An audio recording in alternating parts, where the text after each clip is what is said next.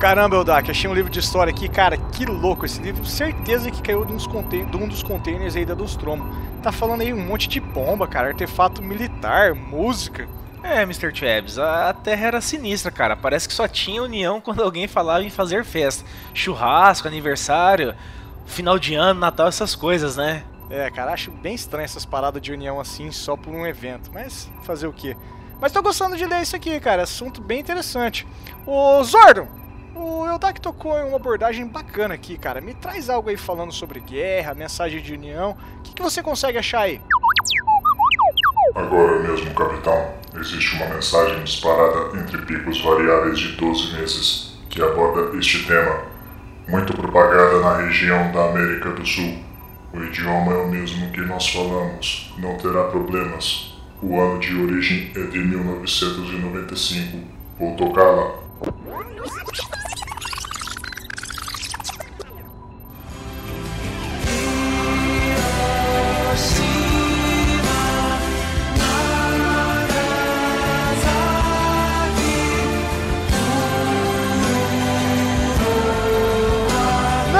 Simone não! Simone não! Terrain, terrain. Pull up. Pull up. Pull up. Terrain, terrain. Pull up.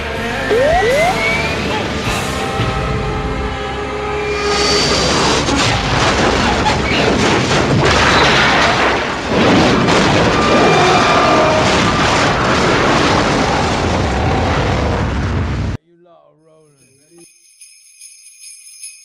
Dashing through the snow in a one horse open sleigh. Salve mercenários intergalácticos! Decorem suas árvores, pendurem suas bolas, assem seus perus, no mais puro modo fisting. Enfie a mão inteira em um buraco para descobrir quem é seu amigo oculto. Aqui quem vos fala sou eu, o capitão e host desta nave, Mr. Travis. E ao meu lado ele, que já está com um saco cheio de cabelos brancos, é o Dak. Mr. Travis, eu tirei eu mesmo no amigo secreto. Posso trocar? Não, morre diabo! É da Bandeirantes? É da Bandeirantes? Não falo com a Bandeirantes. Cara maldito. É, Porque sim, chegou o fim de ano na Nostromo e a nossa querida inteligência artificial, o arroba Zordon underline NP, já preparou o nosso amigo oculto. E aí, vamos sortear nossos papelzinhos, Eldak? Vamos lá, cara. Fim de ano é sempre aquela alegria, né? Sim. Cai aí o décimo terceiro, filharada toda de férias no colégio, você só pensando em ir pra praia, farofar, comer aquele franguinho com farofa na praia, tomar aquela cerveja. Franguinho com farofa e areia. É justo, porque aquela maresia toda trazendo aquele vento, sal, areia, né? Delícia. Que gostoso, né? Tomando aquela cerveja polar, da pior que existe, semi-gelada. Semi-gelado. E você visitando aquele cunhado que mora longe pra cacete, que não vê há muito tempo. Cara, o que, que tem de ruim nisso, Mr. Travis? Não tem nada, cara. Aquele cunhado, como diria o Faustão, deitado no sofá com a cueca larga dos lados, coçando o saco, que não sai desde o almoço, né? Maldito Aí você cunhado, vai, né? maldito, você vai lá, recebe a tia Cotinha, aquela que apertava sua bochechinha quando era criança, fala, que bonitinho. Que é a mulher daquele seu tio que pegava no seu pinto e perguntava, e as namoradinhas? Final de ano é aquela alegria, né, cara? Aquela mistura mágica de sentimentos que te faz pensar novamente sempre. De novo? É, cara. É, é aquela tia que te pega de surpresa de madrugada, estourando um champanhe no. no- É isso aí, Eldak. Final de ano, você tá aí parado, não tem com quem seguir no Twitter, ninguém pra falar no Facebook, todo mundo viajando. Segue a gente no Twitter, meu querido. O meu Twitter pessoal é arroba MrTrabs e o seu, Eldak? É, arroba Eudake com dois Es no final. Exatamente. Você também pode conversar com a gente aí, se estiver se sentindo muito solidário, dar sua opinião, falar o que mais gostou. Sempre a gente tá aberto às suas opiniões. E como que você pode entrar em contato com a gente, Eldak? Ah, tem o nosso Facebook, né? Que é o facebook.com.br Nosso Trono Podcast. Tem o nosso Twitter também, que é o arroba Nosso Trono Podcast, sem contar o do Zordon que você já falou anteriormente. Exato. E temos também o e-mail, né? A forma mais arcaica de comunicação hoje em dia, que é o contato@nostrambopodcast.com.br. Exatamente, cara. E vamos lá, vamos começar seguindo tudo o que acontece no final de ano. É isso aí.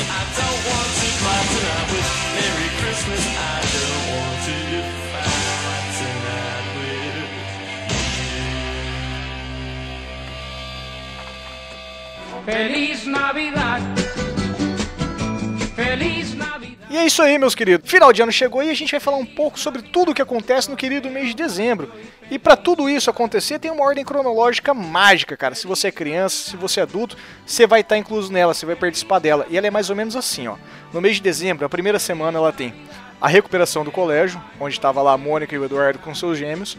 Segunda semana, a confraternização do trampo, aquela alegria. Terceira semana, Natal. E quarta semana, o fim de ano, né, Odak? Nojento. Tudo que tem em dezembro pode traduzir numa única palavra, nojento. Nojento. Nada que a gente goste, né?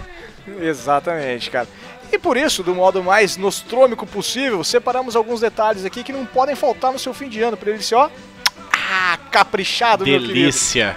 Delícia. Como, por exemplo, acho que podemos começar aí falando amigo secreto, né, cara? Porque ele vai pegar aí desde quem tá na escola, quem tá na faculdade, quem tá no trampo, o Natal da família, às vezes no Réveillon. Ou seja, ele é quase um deus, né, cara? Ele é o presente. Ele, você nunca vai se livrar dele. É, qualquer lugar que você tiver, né? Que você falou aí, escola, trabalho, família, é, grupo de oração, é, terço da. Não sei do que, qualquer. Tia Cotinha? da tia Cotinha, qualquer lugar que você tiver, cara. Qualquer lugar que tiver mais de duas pessoas já dá pra fazer um amigo secreto no fim de ano, né? E pensando nisso, a gente pediu pro Zordon trazer um pouquinho mais sobre o que que é o amigo secreto, o Dak. Ele trouxe aqui pra gente que o amigo secreto é uma tradição antiga dos nórdicos antigos, que era pra louvar os deuses, cara. Você dava um presente pra uma pessoa da tribo pela manhã e dizia que aquilo era um símbolo do não esquecimento dos deuses de cima. Engraçado isso, não nunca tinha lido a história do amigo secreto. Engraçado, né? Eu também não, cara. Não esquecimento dos deuses de cima. Quais deuses, né? De cima da onde, né? De cima da árvore. É, mas isso aí, né? E com o tempo, Mr. Chaves, acabou virando uma tradição após esse, esse culto sagrado aí aos deuses, né?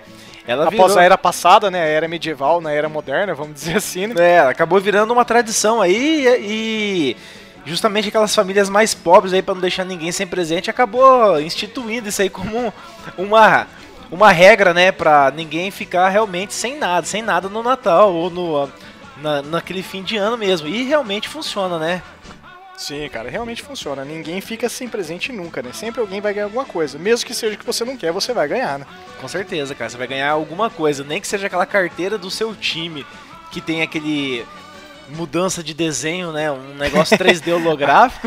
3D holográfico sempre vai ter. Porque na teoria, cara, no- na prática do amigo secreto, você sempre vai tirar alguém, alguém sempre vai tirar. Porém, você sempre vai tirar ou a gorda da recepção, ou a gorda da sua sala, ou a gorda da sua tia Cotinha. Nada contra as gordas. Mas é fato, cara, você sempre vai tirar uma gordinha. E eu tenho uma explicação lógica por isso, sabe qual que é, Odak? Não sei, cara. Diz aí pra gente. Porque o papel da gordinha é sempre maior que a das magrinhas. Entendeu? Sacanagem, né? Que bosta, cara. E aí, Odak, você tem alguma história de amigo secreto? Alguma coisa já aconteceu com você? Mirabolante? Alguma gordinha que você já tirou? Cara, eu tenho, eu tenho uma história de amigo secreto, sim. É, posso dizer que não é uma nem duas histórias, mas todas elas não têm final feliz, porque eu sempre tomei no Roscoff por conta de presente. Eu sempre tirei a pessoa que eu odiava e sempre fui tirado por pessoas que eu esperava muito mais do que aquilo que eles me deram. É um imã, né, cara? Você sempre traz a coisa ruim, parece. Exatamente. Você não consegue se livrar dessa sina. Você- o nosso ouvinte deve estar pensando, puta, mas isso acontece comigo também. Mas é porque, cara, você odeia todo mundo que cerca você e você espera de todo mundo algo melhor daquilo que você recebe, né? Sim, é como, como a gente disse no cast passado sobre Star Wars. É a força que faz isso pra te tornar um ser humano melhor. Melhor. Mas não adianta, cara. Eu, por isso que eu acho que eu vou ser Sif pro resto da vida. Porque não dá, cara. Não dá pra pegar pessoas melhores por papeizinhos. É, mas não adianta. cara. Eu acho que o amigo secreto é a coisa mais injusta, porque realmente, primeiro, dificilmente você quer participar. Você participa porque tá ali, né? Família, empresa, trabalho, faculdade, alguma Protocolo social, né? Exatamente, é pra não ser o pau no cu da roda. Sim. Essa é, essa é a linha de raciocínio. E aí você tira quem você não gosta. Pô, você já não gosta de ninguém mesmo do seu trampo. É difícil você gostar de todo mundo do trampo. Se tem 10 pessoas, você não gosta de 7, 8. Né? Exato. Duas pessoas Geralmente que você- gosta é as duas minas gostosas que você quer comer. É, ou você conversa com o gordinho que trabalha do seu lado e a tiazinha que faz café. Geralmente são esses que eu faço amizade. Ou as minas que você quer comer. Mas como nós estamos casados e já com filho, né? com filho, né? É, não, não dá mais. não né? dá mais. Então tem que ser o gordinho mesmo que fica ali fazendo gracinha, porque ele Porque gordo, né, cara? Ele só serve pra três coisas, né? Quebrar as coisas, atrapalhar os outros e suar embaixo do braço. Exato, e podemos falar isso com louvor, eu pelo menos, que estou acima dos 100 quilos, então dá, dá pra falar Não, bem eu isso. também tô falando de. com propriedade disso. então, amigo secreto é essa bosta mesmo, cara. Não tenho. Não quero nem falar mais sobre amigo secreto que eu já tô ficando com raiva. Cara, eu tenho uma história que me traumatizou quando eu era criança de amigo secreto, cara. Vamos ouvir então. Será que eu conto? Vai mexer com o seu emocional? Não, não vai. Ah, então foda-se, conta aí. Cara, uma vez eu estudava num colégio aqui na minha cidade, coleginho de Batman, ou quer dizer, de freiras. O... Você estudou lá também, Odak, nosso querido colégio Santo Inácio? Ô, claro, cara. Claro. E eu devia estar, tipo assim, oitava série, final de ano. Aí você lembra que tinha aquelas paradas, final de ano tinha retiro do colégio, todo mundo ia pra uma chácara, levava salgadinho, refrigerante e o presente do amigo secreto que a gente já tinha tirado pra revelar lá, né? Certo. E eis que, eis que, claro, eu tirei o Batman gordo. Opa, a freira gorda do colégio. A tadinha da irmã Virgínia, falecida irmã Virgínia. Ela morreu? Morreu, cara. Eu vou chegar nesse ponto. É bem interessante isso. e como eu posso dizer assim, sempre fui uma criança meio levada, com uma inclinação um pouco. Aquelas brincadeiras do Pazuzu, sabe? Que criançada não curte muito. Não sei se você lembra, perto do colégio tinha uma loja ali de produtos de macumbaria, aqueles negócios de baixo tambor, Claro que duas lembro. quadras pra baixo ali, lembra, né? Claro, o nome da loja é Quebra Galho. Isso, cara, loja sinistra pra caralho, mano. Até rima, né? Sinistra pra caralho com quebra-galho. Seria um puta do slogan. na loja, na- só pra, pra vocês ouvintes terem ideia do que, que é aquilo, na entrada da loja tinha em tamanho real, talhado em madeira, a imagem do preto velho e da preta velha ali, sentado, cara. E a loja, pelo menos uma vez por ano, a loja pegava fogo. E a loja era cheia de incenso, flor e artefatos de macumbaria mesmo. Cara, pegava fogo em tudo ali, menos na porra do preto velho e da preta velha, que era de madeira. O negócio que era pra pegar fogo, não pegava. A loja destruía, caía teto, pegava fogo literal. E os preto velho ficavam sentadinhos de boinha lá na frente. Negócio de madeira pintado com tinta óleo, né? Pintado com tinta óleo, não pegava fogo, cara. No negócio sinistro. E no banco do Carlos Alberto. no banco do Carlos Alberto. Enfim, explicado como que era a loja, eu resolvi comprar o presente pra nossa querida irmã. Fui nessa lojinha e falei assim, cara, vocês vendem bonequinho de voodoo? Aqueles que você enfia agulha igual no desenho do pica-pau? E o maluco da loja falou assim, ó, a gente tem uns bonequinhos aqui, mas assim, é, eu vou vender pra você, mas não brinca com isso se você não conhece. Isso é perigoso. Eu falei, ah, beleza, meu irmão, tranquilo. Aí eu fui lá, peguei o bonequinho, comprei, acho que eu paguei 6, 7 reais. Bicharia, bonequinho de boinha, feito de espiguinha de milho, tudo bonitinho. E eu fui lá já, todo malandrão, cheguei no colégio e falei, galera, o que eu comprei, pra mostrar toda a minha velocidade de moleque do Pazuzu, né? Aí fomos lá, fizemos um fudênciozinho com o boneco, pintamos de Rorex, eu fiz um terninho de folhinha de papel, cara, ficou lindo o boneco. Parecia um defuntinho, porra, do, do, do bonequinho, mano. Aí chega no dia pra revelar amigo secreto, mano. Furei o boneco na cabeça, no coração. Vamos entregar, cadê a irmã? Cadê a irmã? Aí chega a notícia, a irmã morreu, mano. Mentira. Pensa no moleque que ficou um mês sem dormir sonhando com a porra da irmã, vindo puxar o feto. Pensa o Mr. Travis caveirinho, pequeno Mr. Travis ali sem dormir. Sabe aquele. Aí você de cócoras da cama com o co- o, lençol puxado até acima do, do- da boca, assim, só tampando o nariz com o olhinho pra fora, assim. E você morava perto de uma igreja, duvido que você não passou uns- umas vezes lá pra dar Cara. uma rezada. Foi um cagaço desgraçado. Até que a gente voltou às aulas no outro ano e eu descobri que a porra da irmã tinha câncer, que não tinha nada a ver com aquilo, tá ligado? E naquela época, né, Mr. Travis, o... não tinha internet, não tinha como você saber Não. nada, conversar com ninguém no Não tinha WhatsApp. como saber, cara. Ou eu tinha seja, certeza que você- eu tinha matado a irmã, velho. Você achava que tinha matado a irmã, mas vamos falar a verdade, cara. Você é o maior filho da puta que a Terra já viu, cara. Cara, você colocou uma arma na cabeça da professora de religião. E eu sou filho da puta. uma arma de bolinha, Uma arma de bolinha, claro. Na época que aquelas armas de bolinha entraram na moda, eu BB gun, né? rendia uma professora de religião no colégio. Nesse mesmo colégio, a professora, não lembro o nome dela, mas a professora de religião, ela tava explicando a Bíblia para uma Acho que era aluna- Toshi, mano. A Toshi, ela tava ajoelhada explicando sobre um versículo da Bíblia. E eu fiz ela se render e chorar. Olha só que, Talvez que até beleza, se mijou, né? né? Que exemplos. Ainda bem que nós somos pais de família agora, para os nossos filhos ouvirem esses arquivos no futuro, né? Cara, que merda, Tal- né? talvez seja por isso que nós somos convidados a não, não, não estudar mais no colégio. Né? Ah, Vai ver que é por isso que eu nunca mais fui aceito e nem bem-vindo no colégio. Eu fui expulso de É. lá.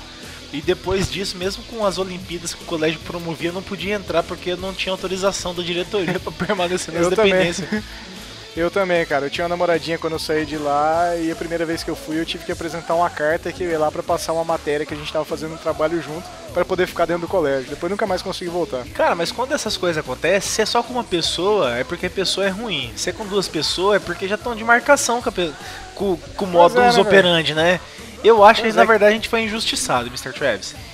E, e acho o mais interessante é a gente frisar pros ouvintes que nós não éramos amigos nesse período. né? Nem se A conhecia, gente sabia né? o que. Não, a gente já sabia quem que era um outro por amizades incomuns ali, mas não era amigo, não, não se conversava ali. Exatamente, até pela nossa diferença de idade não rolava É, uma aproximação. Era só, era só aquela parada de cumprimento de cabeça, né? Opa, É, exatamente. e olha lá ainda, né? e olha lá ainda, bem dessa.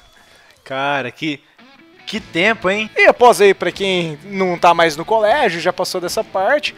Se você não tá mais no colégio, você já deve estar trabalhando. Ou tá morando na asinha da sua mãe. Cara, vai arrumar um trampo, cara. Vai fazer alguma coisa. Sai do Se você ócio. já- Sai do ócio, né? Se você já tá trabalhando, passou o período de recuperação e encerramento, entra na fase da confraternização do serviço, cara. E é legal aquela parte de você ver sempre o patrão bêbado, o secretário burra desfilando de biquíni, mexendo com os gordos do escritório ou da área de TI, né, ou da... Nossa, é, muito, é, é, tu- é tudo que não presta, cara. Eu continuo falando, é tudo que não presta é dezembro. Exatamente, cara. No geral, eu posso dizer que eu, como a gente disse, eu não sou fã de nada desses eventos, cara. Eu não gosto de participar disso aí. Mas a gente sempre acaba participando ali por protocolo social mesmo. Principalmente com fraternização do trampo, cara. Respeito por quem paga meu salário, né? É, e na verdade, Mr. Traps, o... é o que você disse. Você vai por consideração ao seu patrão ali. Mas que, porra, cara, você passa um ano inteiro aguentando aquele monte de gente chata do inferno, enchendo o saco, pedindo as coisas pra você no trampo. Aí chega dezembro, você ainda tem que ir num churrasco com os caras, velho. Pois é, cara. Eu posso dizer que eu tô numa empresa legal nesse ponto, porque a confraternização nossa, eles estão pagando nos últimos três anos, pagaram um final de semana em resort pra galera, então tá, tá bacana isso, que daí você vai pro resort, você não precisa ficar com a galera do trampo, você tá no resort, foda-se todo mundo. É, Mas velho, assim- você já teve sorte, porque a minha confraternização foi ontem, inclusive. Nós somos em cinco no escritório e tinha mais dois gestores da empresa de São Paulo. Ou seja, fizemos um churrasco num clube aqui, que é o Country, com sete pessoas. Começou sete da noite, 10 horas tava em casa já. Ai, que beleza. Cara, e, e isso que eu ia perguntar pra você. Eu tô ligado que você curte aí, você é mestre da- das artes antigas de assar um bicho morto, né? Porque, pra quem não sabe aí, ouvintes, o nosso querido Eldak, ele é mestre churrasqueiro. O Eldak ele tem estojos de facas específicas para determinados tipos de cor, carnes, né, cortes. Tem temperos específicos ali, manejo. Cara, tem um negócio que você faz que eu acho do caralho, que é controlar a temperatura da churrasqueira só com o posicionamento do carvão. Loucura, mano. Churrasco loucura. É uma Você costuma, arte. ser, é, você costuma ser churrasqueiro desse tipo de evento aí? Você costuma cortar a linguiça da galera, a picanha dos outros? Você e suas piadinhas de cunho sexual, né? É, eu acho que eu vou ser o tiozão que pega no pinto. É, de cara, você é o tiozão que pega no pinto, certeza. Eu Mas não, não, disso. eu meio que... Você sabe muito bem que eu sempre fui muito fã e adepto de fazer churrasco. Já fiz churrasco para mais de 100 pessoas por puro prazer de de estar numa churrasqueira ali. Mas hoje em dia eu me esquivo e fujo do da, da questão de saber fazer. Ontem, por exemplo, que teve o churrasco aí da, da, da firma, Da é, eu fiquei de, me fazendo de rogada, eu nem dei atenção, fiquei de lado lá. Meu, meu chefe se prontificou a começar a fazer as coisas achando que alguém ia assumir e liguei o foda-se, cara. Eu não, eu não entro mais nessa não, porque você acaba ficando como referência do churrasco. Ah, vamos fazer churrasco. Ah, chama o Elton. Ah, chama, É. o, chama o vô, chama o, o Eldak. E aí só você que se fode, cara. Eu faço pra quem eu gosto e faço com o maior prazer do mundo. Eu posso assar 200 kg de carne, posso fazer um evento pra 200 pessoas. Fiz o, fiz o casamento do meu irmão, o Mr. Travis sabe muito bem que ele casou esses dias. Eu fiz um churrasco aí pra cento e poucas pessoas. Eu faço porque eu gosto. Fiz o aniversário das minhas duas avós, que ela comemora o aniversário junto, 80 e poucos anos. Fiz pra cento e poucas pessoas da família. Faço, faço porque eu gosto. Mas, é, exceto isso daí, Mr. Travis, Eu ligo foda-se, cara. Eu não quero mais saber de ficar cuidando e parecendo que eu sou legalzão pra ninguém, não. Não, cara, é bem bacana isso. O dia que você tiver uma folga aí, a gente pode marcar com os nossos ouvintes são da região aí, a gente assa uma linguiça na sua folga. O que que você acha? Não, cara. Vamos assar linguiça no seu rabo. Tô fora. linguiça pimentada de porco, né? linguiça pimentada de porco no seu buraco quente. É, cara, eu geralmente eu me fodo em confraternização, principalmente agora nesse serviço atual meu, porque descobriram que eu toco violão. Não sou um violeiro, mas eu sei tocar algumas, músicas ali. E o pessoal, por incrível que pareça, eu caí numa empresa que a galera gosta de rock, pelo menos metade, e a galera que eu gosto de tomar cerveja ali, do pessoal do trampo. Que até a galera que eu faço happy hour de vez em quando ali. Mas o geral, foda-se. Cara, é um inferno. Chega o final de ano. Elvis, você levou o violão? Ah, é, eu sou chamado de Elvis lá no trampo. Porque eu sustento umas costeletas fartas desde a minha adolescência. Desde quando começou a crescer barba, eu tenho essa porra dessa costeleta. ah, Elvis, você levou o violão? Oh, não, não trouxe, esqueci. Puta, cara, a última vez que a gente foi, a gente saiu do norte do Paraná pra ir pro Presidente Prudente. Não é tão longe assim, são 120 quilômetros. O busão tava com 20 quilômetros andando. Ah, você pegou o violão? Não. Motorista, volta o busão, vamos pegar lá na casa do Elvis o violão. Mentira que fizeram o cara Verdade, voltar mano. busão, o patrão, velho. patrão é doido, mano. Tentei, tentei fazer de conta que tentei dar um migué pra não levar essa foto desse violão. Voltamos pra Se buscar. fudeu, mano. se Me fudeu. fudi, mano. Aí tive que passar o final de semana inteiro tocando violão, cara. Cara, que bosta, hein, Mr. E Chess? sempre tem o filho da puta, fala assim, toca Engenheiros do Havaí. Toca aquela música do Engenheiros, como é que é? Era um garoto. E como Então, mas eu, eu... eu, tenho uma, eu tenho uma técnica boa, cara. Eu faço de conta que eu tô meio mamado e começo a tocar e falo assim, cara, acho que tá desafinado o violão, peraí que eu vou afinar. E vou lá até estourar a corda. É bom. Puta, não dá mais pra tocar, velho. A corda só tá lá no meu quarto e, sei lá, minha mulher já tá dormindo com meu filho lá, não consigo mais buscar, eu vou acordar eles. Boa. Aí acaba, velho. Boa, é sacada, porque compensa você jogar 10 reais fora pra você poupar uma noite de sossego, né? Claro, cara, eu fico lá tomando cerveja e uísque com a galera, de boa, sem ninguém mexer no saco. É, porque você- Ah, mas você não, você não toca sertanejo? Tá na moda, tem que tocar sertanejo. Eu prefiro quebrar o violão e enfiar ele no cu, né? Do que tocar sertanejo. Cara, e o que eu acho bacana dessas festas de fim de ano aí é que sempre rola aqueles brindezinhos da empresa, aqueles presentinhos, que pode ser desde calendário, panetone, cesta de Natal, champanhe, vinho. Sempre rola alguma coisa aí de você ter recordação do ano. O que, que foi o a coisa mais legal que você já ganhou, Doc? Ah, vou te falar que assim, a coisa mais legal que eu já ganhei, na verdade, não foi assim de livre e espontânea vontade da empresa, né, de dar, mas a empresa fez um bingo, vamos dizer assim, e eu acabei ganhando uma televisão, Mr. Travis. Ui, que ouro, mano. Eu ganhei uma televisão que eu acabei presenteando a minha mãe, que tá com ela até hoje, lá no quartinho dela, né? Ela usa essa televisão, mas assim, não foi dado, eu tive que ganhar a televisão por conta do bingo. Mas se pensar em o que eu ganhei realmente da empresa que foi legal e tal, cara, no máximo um canivete suíço lá de 73 funções que eles compraram no Paraguai e mandaram gravar o, o nome da empresa. E você, Mr. Travis? Cara, eu nunca ganhei nada, mas eu tenho uma história aqui que é bem singular sobre isso.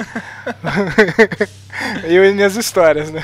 Você sempre teve história, cara. Quando eu era um pequeno Mr. Travis, tinha lá meus, o meu auge dos meus 15 anos, a rebeldia, cabelos compridos, pintados de vermelhos, calça rasgada, camiseta do Nirvana. O meu primeiro trampo foi numa papelaria da minha tia. Ah, faz o seguinte, só para os ouvintes aí entenderem a pronúncia, fala bem rápido. Meu pai, minha mãe e minha tia no sofá. Meu pai, minha mãe e minha tia no sofá. Fala bem rápido agora. Meu pai, minha mãe e minha tia no sofá. Beleza, valeu, continua. Valeu? Ai, cara. Beleza, vou dar essa alegria de final de ano pra você. Então, como bem dizia, eu trabalhava numa papelaria da minha tia, que ficava aqui na UEM, que é a Universidade Estadual de Maringá. E, como todo mundo sabe, bairro que é universitário, chega no final do ano, vira um deserto, né, cara? A gente vê aquelas bolas de feno andando na rua. Ninguém, cara, ninguém, nada, nada, nada e trabalhava lá no balcão dela, eu e mais um primo meu. E a tia acabou comprando aí umas caixas com umas garrafas de vinho para que era para dar para cliente ali. Sempre tinha aquele cliente mais especial que você dava a garrafa para ele. Que comprava cinco resma, né?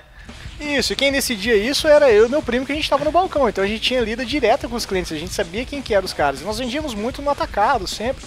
e acabava sempre, algumas encomendas levavam as garrafas, sem conhecer a pessoa. Mas, quando a gente conhecia, sempre tinha aquele advogado foda que tinha um escritório do lado, que comprava, sei lá, 20, 30, 40 caixas de formulário contínuo ali, que tava sempre enchendo o saco na papelaria. Esses caras a gente não dava nada. Mas, se vinha a secretariazinha dele, falou aqui, lindinha ali, você dava a garrafinha de vinho pra ela, falou assim, aí, o que você vai fazer hoje à noite? Tá afim de tomar um vinho junto? e foi andando, né, cara? Vamos Os curtir um foram- sarau? Vamos curtir um sarau, vem dessa. E os vinhos foram acabando ali, o estoque reduzindo.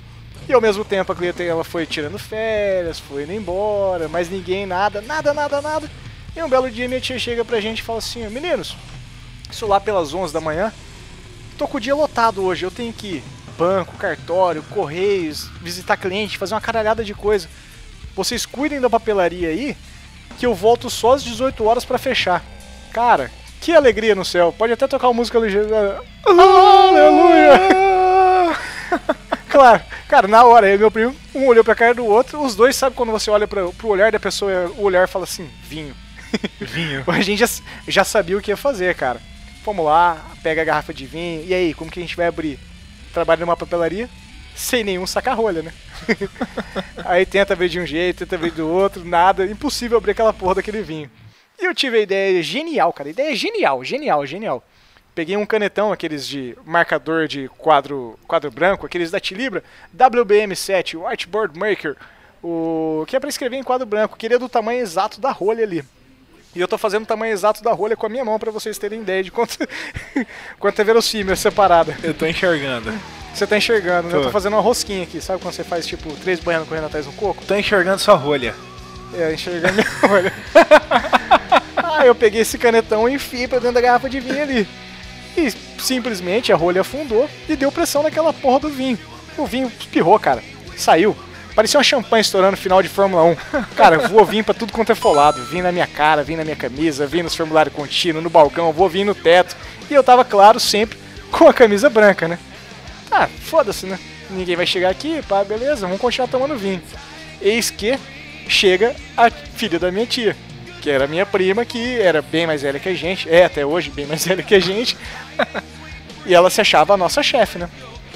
Cara, como que disfarça essa porra, né? A gente tá tomando vinho, tudo fudido a papelaria com vinho pra tudo quanto for lado. Mano, eu tive a ideia genial de pegar uma caralhada de caneta vermelha e pegar um estilete pra estourar essa porra pra passar no corpo pra fazer de conta que veio uma caixa de caneta estourada. Mano, sabe quando você vê aqueles restaurantes, aqueles marroquinos abrindo champanhe com uma espada? Assim, e corta o gargalo, só a tampinha. Eu pegava as canetas Vic e fazia isso com o estilete. Não é possível que você fez isso, cara. Mano, eu passei tinta vermelha na minha cara inteira, mano. Tudo fudido de tinta vermelha. Caralho, a quatro, sujei a caixinha. E a minha prima descendo do carro e eu cortando caneta. Manja aquela cena do Ferris Bueller do final do, final do filme, do Curtindo a Vida Doidado? Tá, tá, tá. Ele correndo assim e o pai dele olhando pra ele do lado assim: Ah, eu tô te vendo, não, não, tô te vendo. Quem que é esse moleque? Não sei quem que é esse moleque. Ele pulando muro. Cara, a gente foi sincronizado assim. A hora que ela viu, ela olhou pra mim, ela viu tudo fodido, ela viu a garrafa de vinho no cantinho assim, ela olhou e falou assim, saquei o que tá acontecendo. A filha da puta foi no caixa, pegou cinquentão, não falou nada, não falou nem bom dia, e vazou e olhou pra mim de novo e falou assim, ó, se você não falar nada, eu não falo nada que aconteceu aqui, tá? E até hoje essa história, só eu e meu primo sabemos e ninguém mais sabe, além da minha prima. Que agora provavelmente minha mãe que escuta isso, um abraço mãe pai, que são nossos ouvintes, devem se con- conversar aí sobre isso. Cara. Achei sinistro, mano, foi uma história tensa. Que desgraça que você era, Mr. Travis. E eu me achava ruim, sabia? Eu me achava uma pessoa muito filha da puta. Cara, não era ruim, velho, é que as coisas aconteciam, eu tinha as oportunidades, era diferente. É, você fazia acontecer, né? Eu fazia, cara, Você, saudades. você usava a oportunidade pra criar um fato. Hoje, no máximo, eu deixo a barba crescer e falo assim, sou rebelde. É. Que tempo, que tempo vivemos hoje, né? Barba crescida, mas a parada, tá? e como a gente tava falando daquela cronologia, né? Primeira semana, recuperação, segunda semana, confraternização do trampo. Nesse ponto do mês de dezembro, cara, sua casa já deve estar toda enfeitada aí, ouvinte. Você deve estar olhando em volta aí, você tá vendo árvore de Natal, Papai Noel, bolinha pendurada, pisca-pisca. Uma alegria, cara, aquela coisa linda. Todo mundo feliz. Na minha casa aqui, a senhora Trebs é encarregada de montar todos os enfeites, porque eu não tenho duas coisas: aptidão para montar uma árvore de Natal e paciência para colocar todas as bolinhas, os pisca-piscas, tudo. Você costuma enfeitar aí, Odak, na zona rural, as suas árvores? É, Mr. Chaves, aqui na zona rural, na verdade, a gente tem por costume não fazer nada. É, exceto o fato que minha esposa, a minha Lívia, no caso, gosta muito de Natal e ela faz questão de ter árvore, pisca-pisca, luzinha, Papai Noel pendurado e o caralho é quatro espalhado pela casa. É, assim, a gente não faz nada de muito especial não. Mas eu gostaria, cara, eu gostaria de fazer assim, até porque é uma tradição da minha família, né? No, no Natal ter o Papai Noel, né? Se- Ah, é. Você comentou mesmo, você tinha um tio que se vestia de Papai Isso, Noel, A né? gente tinha um tio que se vestia de Papai Noel, eles alugavam uma carroça lá, vamos dizer assim, né? E eles saíam, é, chegavam pela rua da casa do meu avô e vinham trazendo os presentes. Então rolava isso na casa do meu avô e é uma coisa que eu pretendo fazer aqui com Noah. E com certeza eu quero que o Raul esteja junto e o próximo filho seu aí que tá a caminho, né? Tá, caminho. Então eu quero, quero fazer assim, cara. Eu quero fazer Papai Noel aqui, eu quero me vestir, ou você, ou quem quer que seja.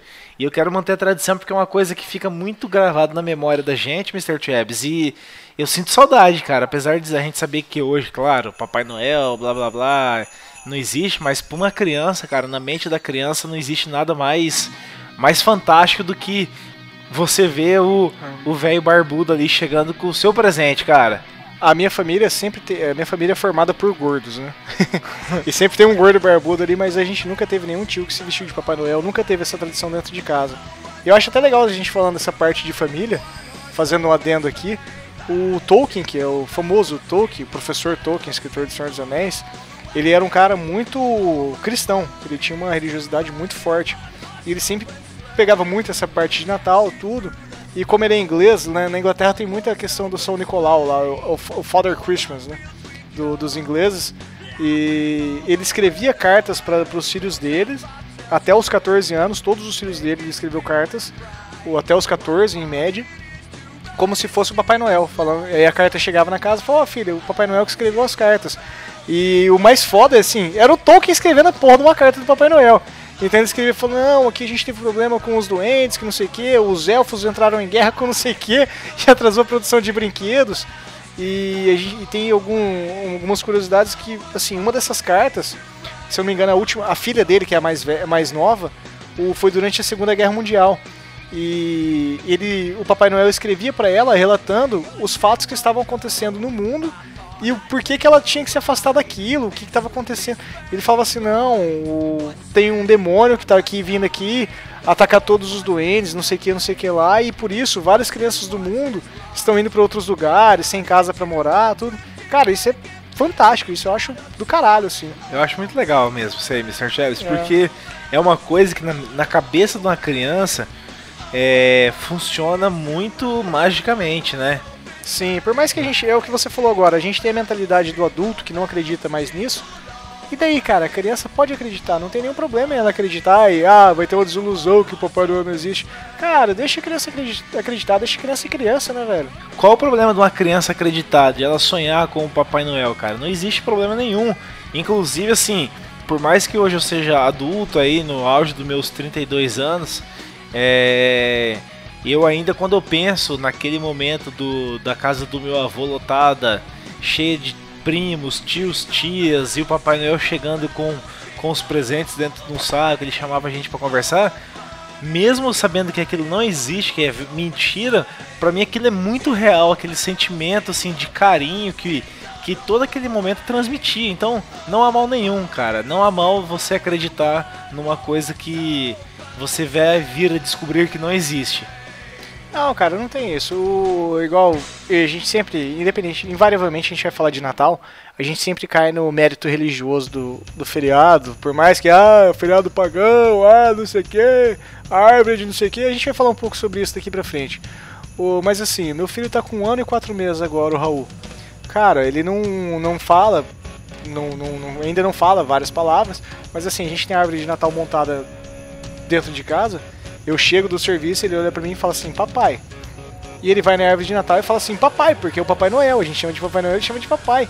E toda vez que ele vê um Papai Noel, qualquer música relacionada, ele fica maluco. Por que, que eu vou tirar e estragar essa magia da, criança? Nem Por deve, que, né? que, por que, que eu vou tirar esse prazer dela? Por, ah, por mais, ah, o Natal é materialista, é só pra dar um presente. Não, cara, é mais um momento pra criança ali ser criança, pra ela explorar a imaginação dela e se divertir, né? Vai muito dos pais é, conduzir a criança a acreditar no sentimento do Natal mesmo. E falando desse sentimento do Natal, geralmente a pessoa monta uma árvore em casa, enfeita, coloca guirlanda na porta, enche de pinha, sininho, tudo. Mas a galera geralmente não sabe, Eldak, o que, que significa isso. E dentro da pesquisa que o Zordon trouxe pra gente, tem alguns itens aqui que eu acho que vale a pena a gente comentar sobre o significado deles. O... E acho que a gente pode começar falando sobre a pinha, né, Eldak? É, Mr. Chaves, a pinha, ela tem, na verdade, sim, ah, o símbolo do, do secreto, vamos dizer assim. Ela representa, assim, o lado do secreto, que é onde ela abre e fecha, vamos dizer. E ela tem muita questão também, Mr. Travis, da, da, daquilo que compõe a união familiar, né? Aquilo que a família deve representar para para as crianças, porque Natal, quando a gente pensa em Natal, é questão de, de família mesmo, né? É questão daquilo que a gente transmite para os nossos herdeiros, vamos dizer assim. Aquilo que a gente tava falando atrás ali, né? Exatamente, cara. É daquilo que a gente transmite para aqueles que serão os nossos herdeiros, aqueles que estão crescendo ali dentro do, da- do ambiente, né? Porque a gente, como adulto já formado, a gente, dentro do que é o Natal, a gente já não acredita em praticamente nada, mas a gente conserva porque a gente sabe que aquilo ali representa muito para uma criança, já que ela na escolinha, no dia a dia dela, ela vai ver isso. Então, é, a pinha nesse sentido também é a questão da união familiar, Mr. Travis. É, então, por que que a pinha é união familiar, né? É, cara, é, é engraçado de parar pra pensar por que, que ela é união familiar, né? Talvez seja pelas escamas dela, que por mais que elas abrem e fecham, elas nunca se soltam.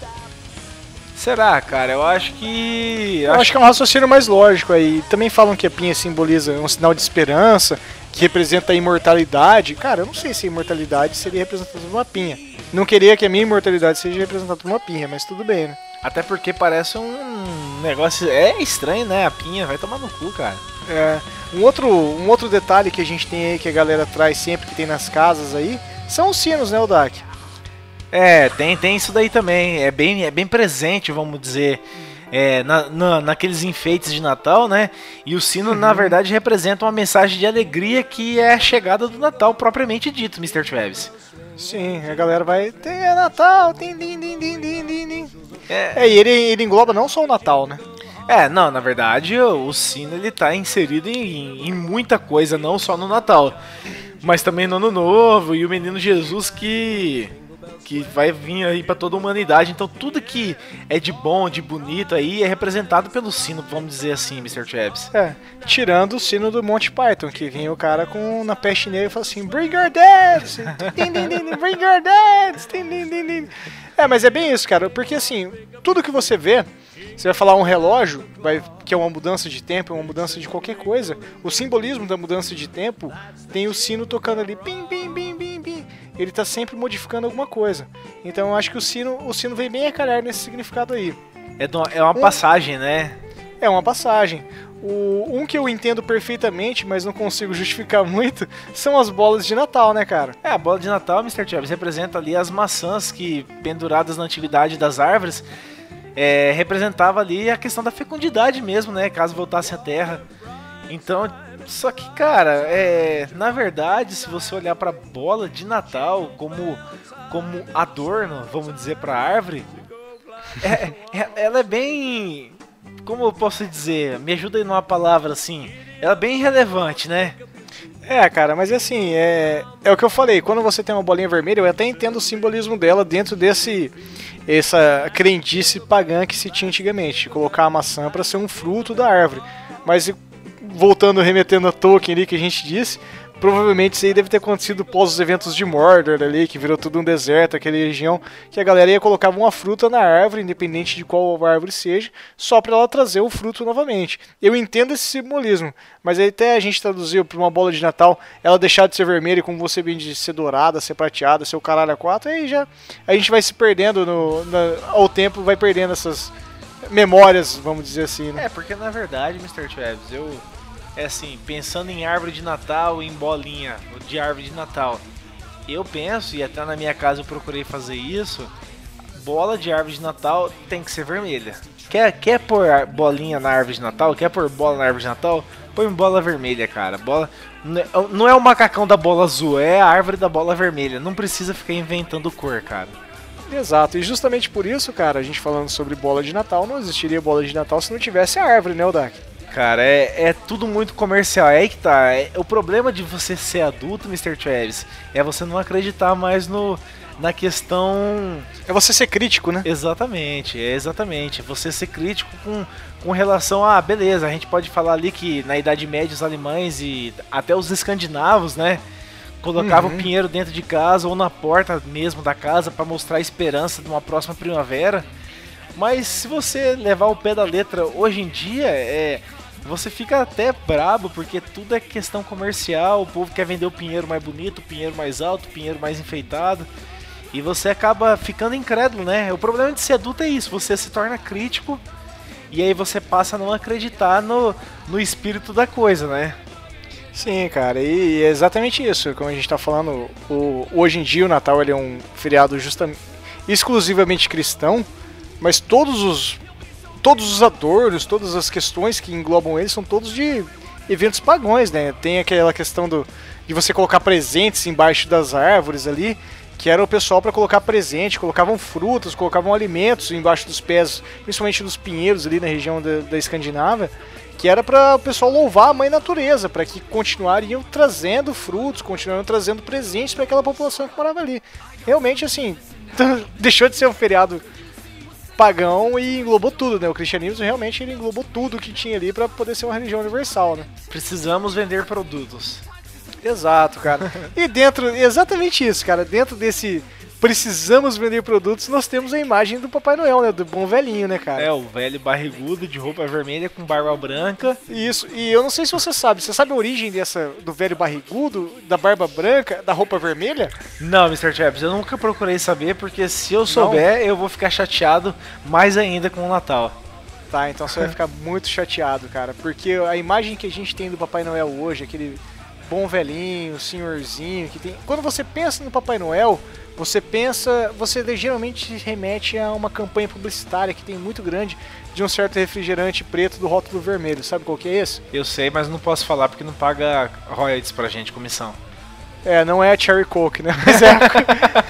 então, é justamente isso. O, o desenho caricato do Papai Noel foi desenhado por um caricaturista americano que se chamava Thomas Nast. Isso aí lá por meados dos anos 30, por uma campanha publicitária da Coca-Cola. Foi ele que desenvolveu o Papai Noel da forma que a gente conhece. O Papai Noel, muito antigamente, a gente volta novamente aos escandinavos que tinham essas tradições de final de ano, os povos nórdicos principalmente o, a ideia do Papai Noel, alguma coisa, a gente sempre tinha desde demônios de chifres compridos, pé de bode, coisa que não cabe dentro do nosso meio cristão, vamos dizer assim. O... E o cara foi lá e desenhou um papel bonitinho, Papai Noel bonitinho. A única diferença do Papai Noel que ele desenhou pro Papai Noel que a gente tem hoje é que o Papai Noel do Thomas Nest, ele fumava um cachimbão gigante, cara, tipo um Gandalf. Mas um cachimbo belíssimo, cara, bonito mesmo o cachimbo do velho. E tiraram ele por questões antitabagistas lógicas que a gente tem no mundo de hoje. Mas é bem bacana a gente pensar nisso, porque o Papai Noel não é só aquele cara que vai vir para trazer aqui, para dar um presente para as crianças boas. Antigamente não é, ele não vinha para trazer um presente para as crianças boas. Ele vinha para pegar as crianças más e botar para fuder. Ele pegava as crianças más e levava embora, e as crianças boas que se fodam, só cumpriram o papel dela. É tipo, o cara escravizava não, domesticava animal silvestre, né? Sim. E colocava pra trabalhar pra ele, velho filho da puta. Velho filho da puta, cara. É inversão de valores aí. e a gente tem a mistura do Papai Noel, uma mistura gigantesca. A gente fala hoje do Papai Noel, o, o mito mais conhecido dele, que remete ao Papai Noel, é o Santa Claus, que é o São Nicolau, que é comemorado todo dia 6 de dezembro, que era um santo do século IV depois de Cristo, que ia lá e dava sempre. Ele, ele disse que era muito receptivo com crianças, talvez ele seja pedófilo. Não vou falar que ele era pedófilo, só falei que talvez. Da igreja católica. Da igreja católica, não tem histórico de pedofilia, longe disso. Então ele sempre era muito aberto com crianças, dava sempre muitos presentes e era um cara muito bem na comunidade. E posteriormente, pós a Idade Média e tudo, a igreja acabou reconhecendo ele como santo e elencou ele como o grande mito do Papai Noel e trouxe para o dia 25 de dezembro, o dia dele, como a proximidade da data escolhida para ser a data do nascimento de Cristo, que é 25 de dezembro. E a gente tem também a questão do presente em outras culturas, culturas, perdão, que é a questão do Odin, que é aquele mesmo que é o pai do Thor, né, o Anthony Hopkins. ele reza a lenda que as lendas antigas que ele descia num cavalo voador para dar presente para as crianças. Só que tem um detalhe aí, cara. O Odin, ele era famoso por um detalhe sinistro. Ele entrava dentro das casas, assim como o Papai Noel, só que ele entrava dentro das casas para transar com as mulheres mais bonitas que ele via de lá de cima do paraíso. Eu já sou fã do Odin, cara.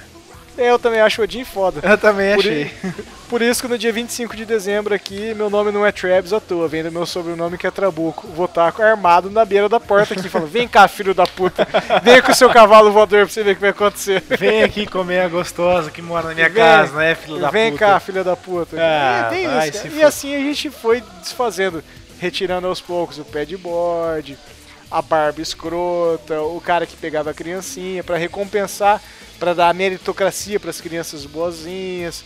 E foi vendo essa figura simpática que a gente tem hoje em todos os shoppings e Casas Bahia e Avans da vida, anunciando com o microfone que tem Papai Noel lá. Vamos destruir o mito, né?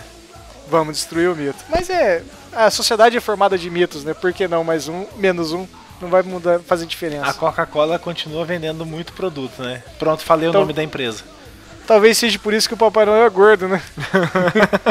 É muita Coca-Cola, filho da puta. Deve ter refrigerante de graça lá no, no Polo Norte. Certeza, e gelado sempre, né? Gelado sempre. sim.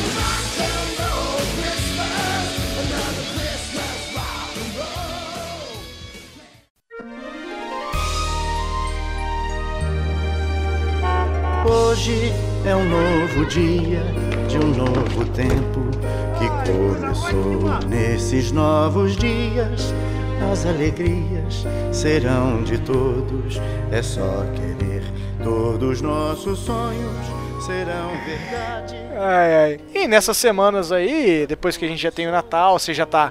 Você já revelou seu amigo secreto, já fez a confraternização da empresa. Cara, já tá tudo pronto pra você se preparar pra ceia de Natal, né?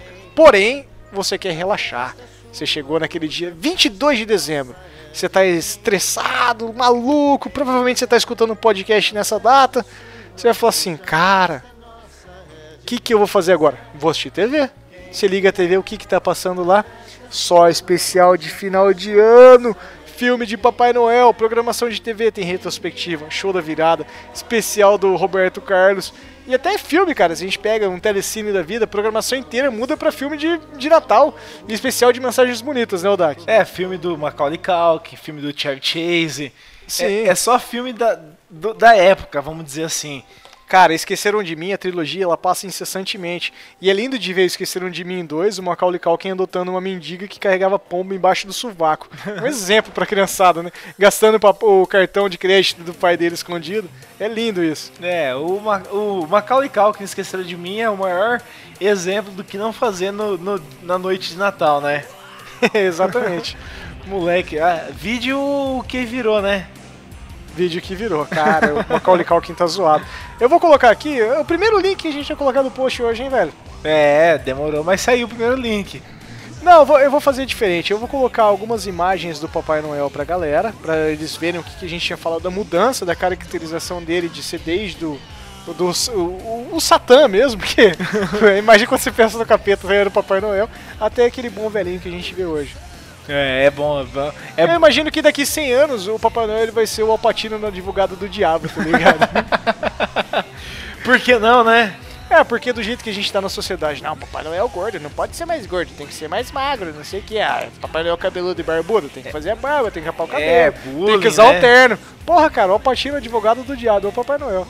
É tudo é bullying, tudo é menosprezando, tudo é inferiorizando a pessoa, então é exatamente, vai ser um Papai Noel sarado, bonito, magrão, com a barba parada. E é bem isso, cara. E Papai Noel saradão. Só que todo final de ano eu tenho. Essa pergunta permeia a minha mente. Quantos filmes de cachorro tem no universo, Eldak? E quantos filmes de lojas de brinquedos que tem um Papai Noel de verdade dentro dela, cara? Pelo amor de Deus. Gente, vamos ter criatividade, vamos fazer um filme de Natal diferente. Quantos filmes a gente vai ter sobre esse tema na televisão, Eldak? É, Mr. Chaves, e coisa chata de programação de fim de ano aí, cara, que eu posso citar, é primeiro lugar de todas, especial do fim do ano do Roberto Carlos. Que coisa impossível, insuportável de assistir. Ninguém aguenta Quem mais o proclamou cara. esse filho da puta como rei, né? É, exatamente. Primeira coisa, quem proclamou ele como rei? Rei do quê? Rei de quem? É. Rei da onde? Rei da Jovem Guarda. Eu, cara, eu até entendo o Pelé ser rei, porque o Pelé é rei do futebol. Vai lá e faz embaixadinho, o caralho é quatro. Faz o Roberto Carlos fazer uma embaixadinha. Duvido que ele consegue, velho. Cara, no máximo que dá pra fazer com ele é acender uma fogueira com a perna, né? Jogar Betis, talvez rei da Betis. que maldito seu filho de uma puta. Aí você aí cê- aí cê sai desse lazarento aí de, de especial de fim de ano com o Roberto Carlos, você tem o especial de fim de ano, que é aquele monte de bosta que durante o ano inteiro se destacou por fazer nada, né? É, É, tá, tá lá o Xande e a companhia do pagode. Né? Naldo, né, cara? Naldo. Naldo de coco. O Didi apresentando o Didi é só um ventríloco, né? Porque o Didi morreu faz uns 40 anos e é um ventríloco do Didi. Puxa- Contando a velha história, né? Pão, pão, Nossa, pão. cara. Mamãe no céu tem pão.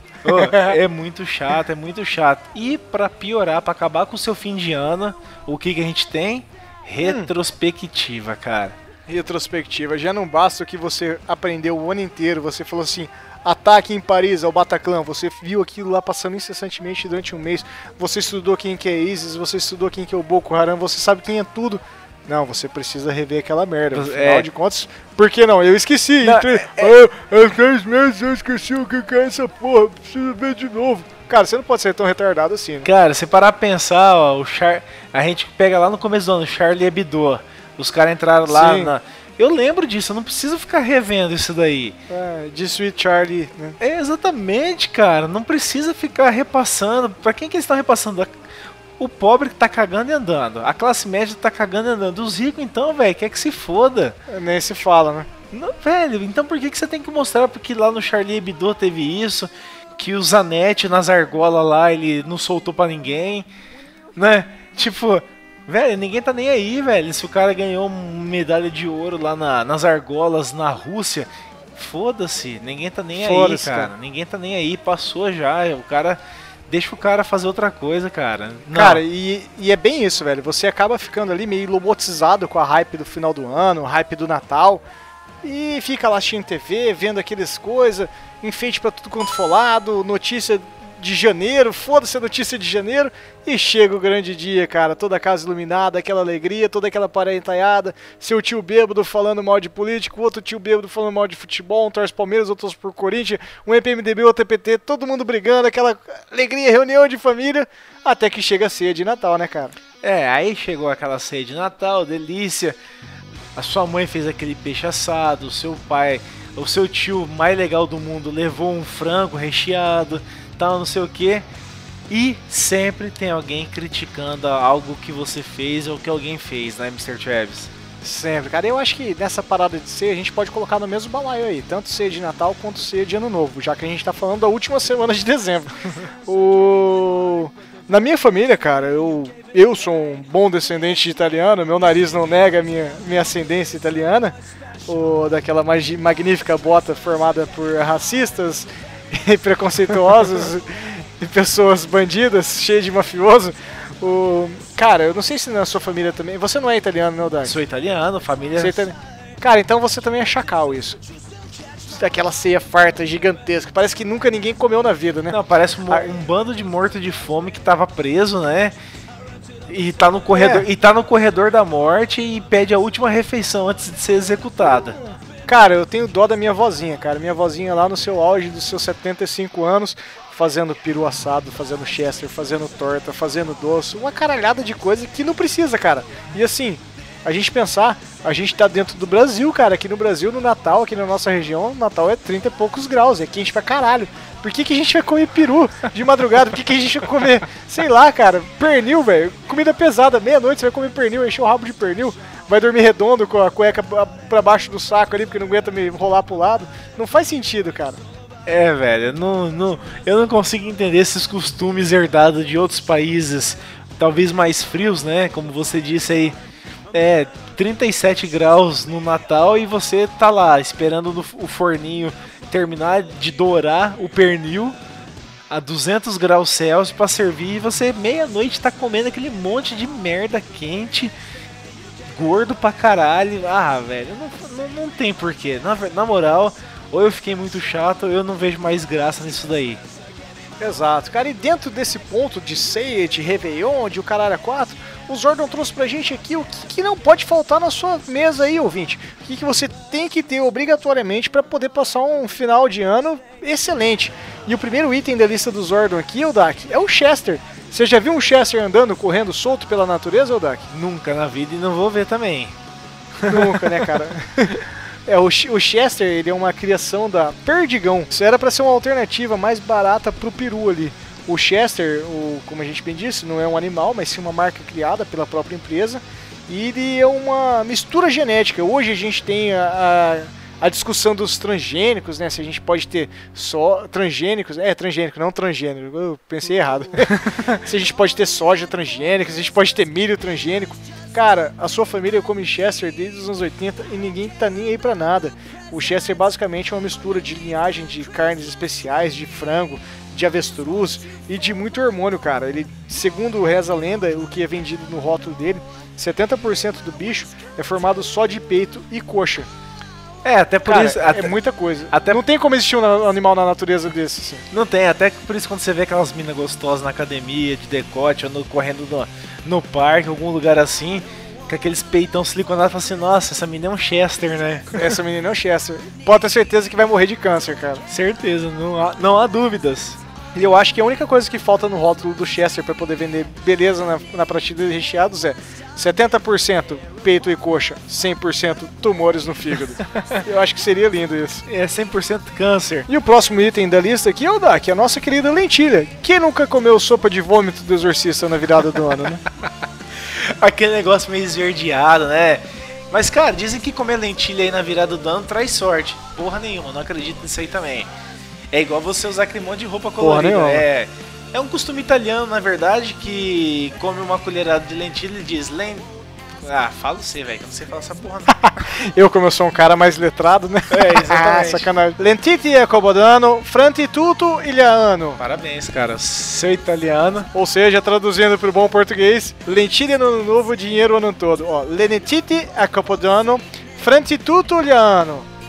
Ah, entendeu? Tem que fazer uma coxinha com a mão para falar, velho. Você não fez a coxinha, por isso que não saiu. Ah, lentitite de capodiano, frantitito liano. Ah, Exato. quase cara. saiu. Você vai fazer a coxinha, você viu como sai? Saiu, fazendo É assim a coxinha saiu, italiano, velho. Cara. Cara, se o Tony Ramos fala italiano, por que, que a gente não vai poder falar? Va bene. Vai bene, vai bene. Falando em outro costume de comidas tradicionais aí, a gente tem de outra parte da imigração, pra galera que tá escutando a gente que, que é carioca, carioca da gema, mano, tá ligado? Que fala caralho o dia inteiro. O, você, muito provavelmente no Natal, você come uma rabanada, né, Odak? É, é sempre bom comer uma rabanada, né? Não. Só que, Ó, a raba- cara, é uma delícia. Só que, é, falando no prato em específico, ela é uma tradição portuguesa, né?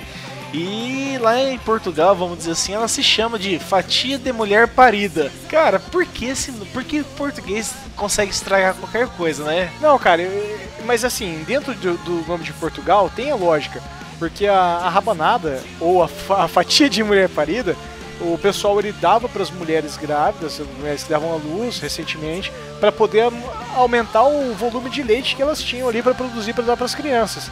E na verdade era só um aproveitamento dos pão que sobrava ali, aqueles pão dormido, aqueles pão seco, misturava com ovo e dava para as mulheres co- comer. O que eu não entendo de verdade é como do português para português a gente passou de fatia de mulher para fatia de mulher parida para rabanada. Isso pra mim não faz sentido algum, tá ligado? Ou talvez Se fosse um outro idioma, a gente fala, ah, foi do chinês pro português. Beleza, tranquilo. Mas fatia de mulher parida não, né? É, fatia de mulher parida é zoado também, né, velho? assim como rabanada, cara.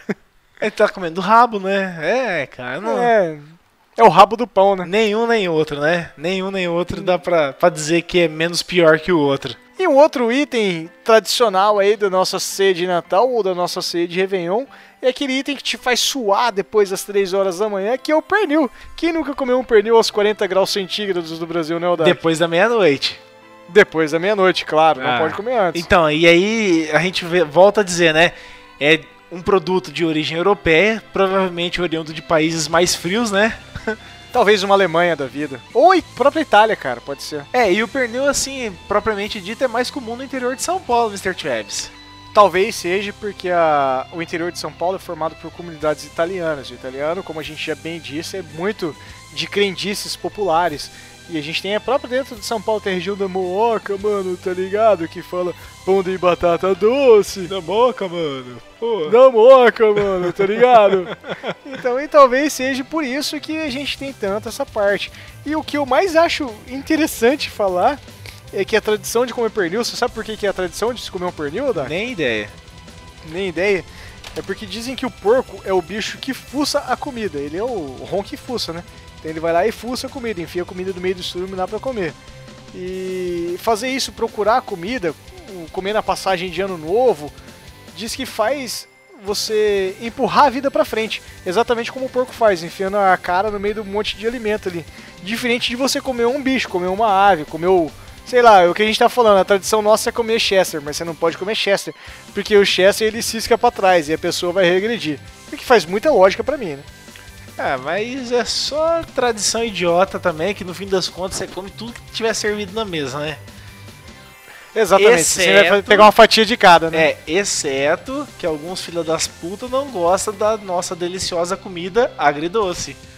Exato, cara, a gente ia chegar nela e por isso que o Zordon deixou ela por último, porque ela é polêmica, cara. O dentro das nossas tradições aqui, a gente misturar fruta com comida é muito comum, cara. A gente tem a questão do abacaxi, que é muito, tá sempre em vários pratos. A gente sempre tem abacaxi com porco, abacaxi com frango, abacaxi com caralho 4. E até é legal a gente falar da exportação de comida, assim como a gente trouxe o- essas tradições europeias. Se você pedir uma pizza nos Estados Unidos, metade das pizzas lá são com abacaxi, que os caras adoram presunto com abacaxi lá. Justamente por essas tradições nossas das frutas tropicais, que dão esse sabor um pouco diferenciado para as comidas. E a gente tem uma, uma comunidade que veio da região mesopotâmia, a gente tem muitos árabes, muito. o pessoal mais da região de Marrocos, um pouco mais acalorada, vamos dizer assim também, e um clima igual nós somos aqui também. E eles trouxeram a comida agridoce, que é misturar frutos cristalizados ali, inclusive a famigerada uva passa. O senhor Eldak é Team uva passa ou é hater da bichinha? Eu adoro, cara. Eu acho que arroz com uva passa, salpicão com uva passa fica muito mais gostoso. Por mim, pode pôr uva passa em tudo que é comida, até no feijão cozido, cara. Cara, eu também sou fãzaço demais. O, meu filho, a gente tem uma, uma técnica de, de alimentação para criança, tudo. Minha mulher estuda muito essa parte, ela é- tem as pós em alimentação, caralho, é quatro. Então ela, ela realmente estuda isso. Não é só ler sobre o assunto, ela estuda e tem diploma sobre esses assuntos. E tem uma técnica de alimentação que é o BLW, onde a criança come com as mãos o tempo inteiro. Então você não tem que ficar dando papinha pra criança misturar comida, ela tá sempre comendo. Cara, o meu filho ele é fanático por uva passa. Desde que ele tinha uns 8 meses de idade, quando ele começou a andar ali, a gente já deixava nos cantos onde ele tem um- o alcance das mãos dele. o- os potinhos com uva passa, ele passava no corredor, enfiava a mão com uva passa e já ia enfiando na boca e andando com uva passa, cara. Igual a gente comia amendoim tomando cerveja e comia uva passa. Que massa, cara. E é bem legal esse movimento que ele faz, né? De pinçar, pegar e comer. Sim. É bacana, Bacana, é bacana, é bacana. E eu tenho certeza que eu tô formando, formando um hashtag Team Uva Passa aí. É. Porque tem que ter, cara. Pô, vai falar mal da tadinha da uva passa, não faz mal pra ninguém, cara. Você não gosta, tira do cantinho, não precisa xingar ela. É, eu gosto, cara. Eu particularmente posso dizer que gosto de comida que tem uva passa. E aonde as pessoas, ah, mas você gosta? Meu, eu adoro. Ah, sério mesmo? Isso aqui? Eu também gosto, mas ninguém em casa gosta. Então faz aí que a gente vai comer junto hoje. É, cara, eu não entendo essa, esse hater todo pro uva passa. Eu acho que é mais hype, tá ligado? Tipo igual Nutella e Bacon. A galera tem um hype que Nutella e Bacon é o deus e uva passa tá lá embaixo. Aham. É, pode ser. Eu acho- É, acho que tem uma galera aí que comia uva passa até os 14 anos, começou a acessar a internet e parou de comer uva passa. É, e aí, pra fechar o anos, né, a gente já teve seu amigo secreto da sua escola, da sua faculdade, da sua empresa, você já teve confraternização do seu trampo, você já teve o Natal em família com revelação do amigo secreto da tia Cotinha Gorda que você tirou, finalmente a gente tem a festa de Réveillon, né? E aí sim, né, Odak? Putaria liberada, todo mundo pulando na piscina, pelo menos a minha família. A festa de Réveillon começa mais cedo ali, todo mundo bebendo já tarde, jogando truco, aquela barulheira, aquele primo chato com o som ligado no último volume, que ele acha que todo mundo é surdo ou retardado pra escutar a música que ele gosta. Mas tudo bem, não vamos entrar nesse detalhe. Ele, ele estaciona o Voyage dele, quatro portas. é, ou um cadetinho no nosso caso. Isso, e aí deixa o porta-mala aberto com quatro corneta, dois alto-falantes de 18, uma potência Rodstar de 2.500, dois Isso. Twitter, e ele acha, velho, que todo mundo tá pagando pau pra ele. Mas não. Ex- Todo- Não, tá todo mundo falando assim, ó, você tá vendo o cara ali? Aí ele fala assim, ó, tão falando de mim. Que cara chato, né, Ó, velho? é, cê, tipo assim, você mostra pro seu filho e fala assim, ó, ó como você não deve ser. Exatamente. Fala, filho, Deus inventou o fone de ouvido. É isso, por favor, use. Por favor, cara. E assim, pelo menos na minha família, o Réveillon é a única data laica, vamos dizer assim. Porque não tem amigo secreto, cara. E isso é uma. E eu acho que é por isso que eu gosto tanto da porra do Réveillon. Porque não tem a porra do amigo secreto, cara. Eu não preciso fazer de conta, falar assim, ah, o meu amigo secreto é uma pessoa muito querida. Sabe aquele depo- de- depoimento que tinha no Orkut das antigas? Fala assim, ah, ah, eu, fa- faz pouco tempo que eu conheço essa pessoa, mas eu considero paca, sabe? Considero Eu não- pacas que eu não preciso mais disso, não sabe? precisa. É, Não, o único cara. motivo que eu gosto do, do Réveillon, Mr. Chaps, é que não é obrigatório passar com a família. Então, no meu caso, eu sempre. Eu sempre festei muito, você sabe? Eu não preciso falar isso pra você. Meus, pros nossos ouvintes eu preciso falar, que eles não me conhecem pessoalmente. Mas assim, eu sempre tive como sagrado Natal em uma família, no caso, na família com os meus pais, e Ano Novo na família com a família da minha mãe. E isso pra mim, até, até hoje, eu tô com 30 e poucos anos, foram poucos os natais e réveillões que eu não passei juntos. Se eu, Réveillon mesmo, foram três. Um deles foi com você, quando a gente fez aquela viagem pra Floripa. Certo, lembro. Então, geralmente é bem exclusivo, assim, sabe? Eu- essas datas eu priorizo. Por mais que, por exemplo, o Natal na minha família sempre acabe cedo, assim, a meia-noite e meia já acabou, todo mundo já limpou os pratos tá indo embora, aí eu vou festar onde os brother tá, vou fazer alguma coisa, mas pelo menos a, a virada da data eu tô junto com a galera. É, cara, eu já, assim, é tradição, tá com a família no Natal, porém, o ano novo eu faço questão de estar longe. Eu prefiro estar na praia, estar com os amigos, porque, ah, cara, já passei o Natal com a família, não preciso mais estar junto com eles. É, então, eu como eu tenho uma família numerosa e são muitos números de um lado e muitos dos outro, do outro, então são festas isoladas, não dá pra juntar os dois ao mesmo tempo, senão ia virar uma bagunça generalizada aquilo. O- Porque não dá, cara, duas famílias de italiano não, não, não se bica, esquece, não, não rola.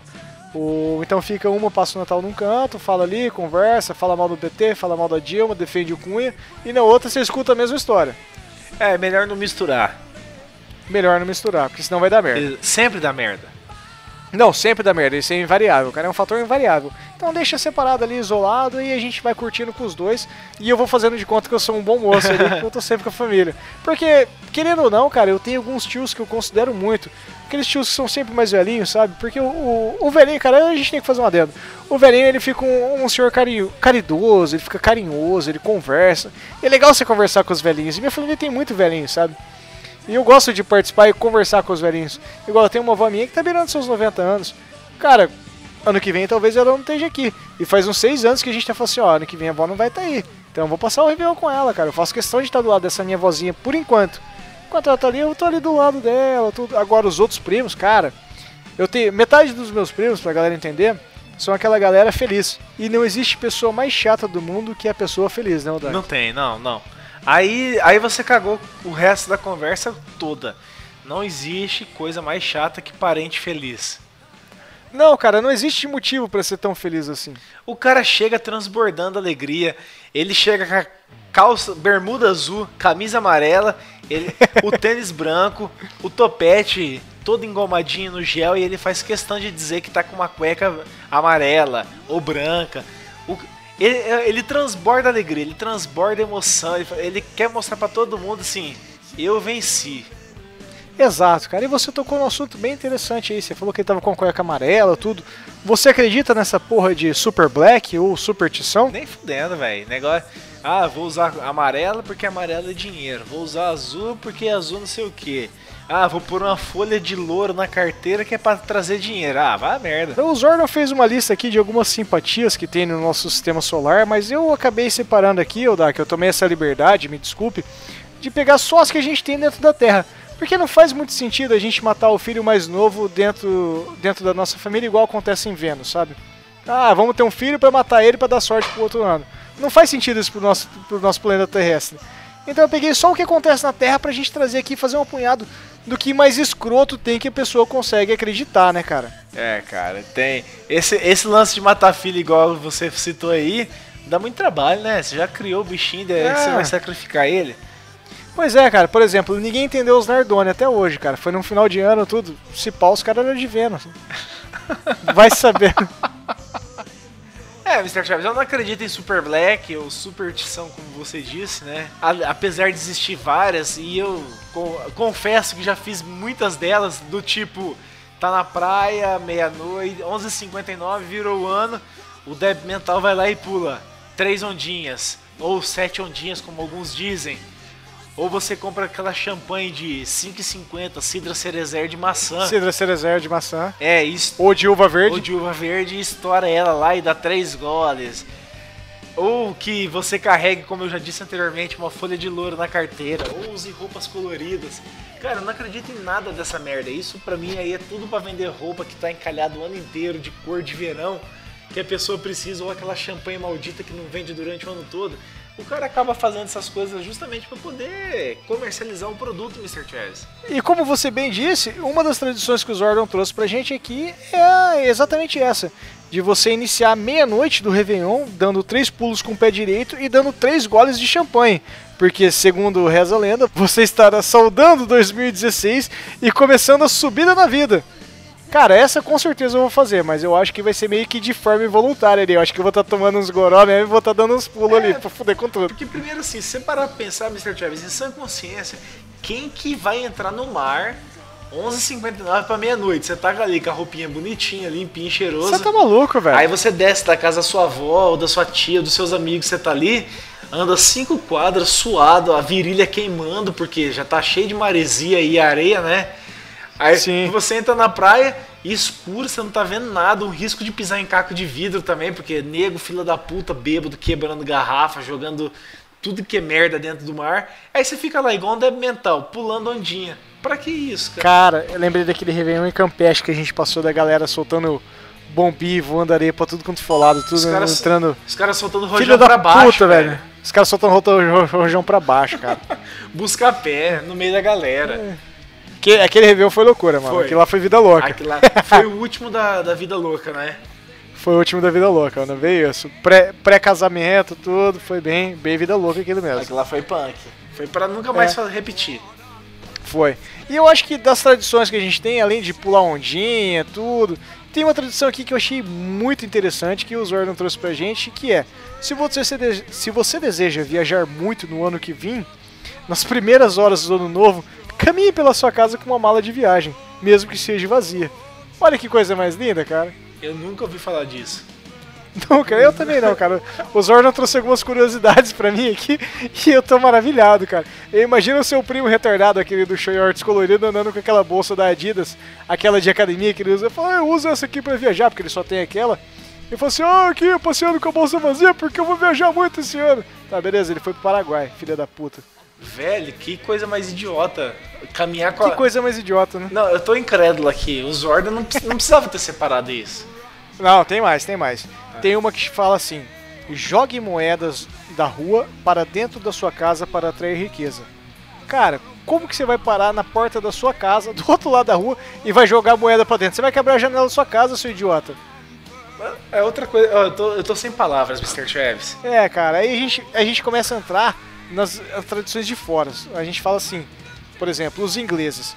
Reza a lenda que os ingleses, eles não temem o frio, né? Porque os ingleses, eles têm o seu modo peculiar de diversão, né? E diz que à meia-noite eles abrem porto, a porta dos fundos da casa pro, pra entrar aquele ar gelado e mandar todo o ano, o ano velho embora. Cara, que tradição idiota, os caras vão congelar lá dentro, velho. O cara tem um bebê recém-nascido, ele vai morrer de pneumonia, ele vai matar o filho dele pra trazer, pra trazer um ano novo. Foda-se a família, vão renovar o ar.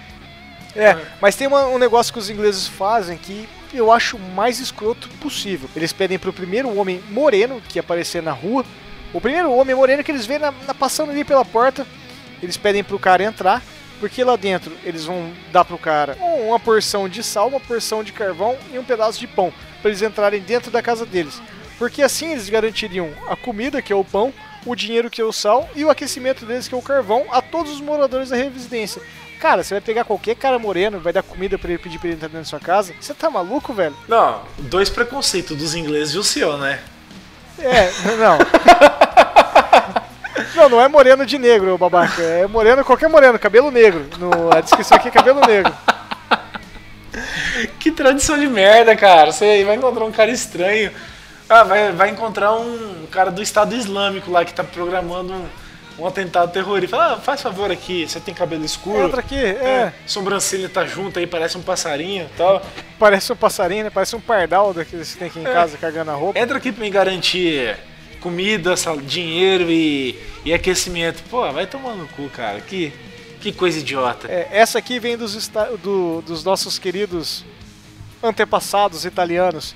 Faça dedinhos do metal, aquele famigerado chifrinho que eu faço em todos os shows que eu vou.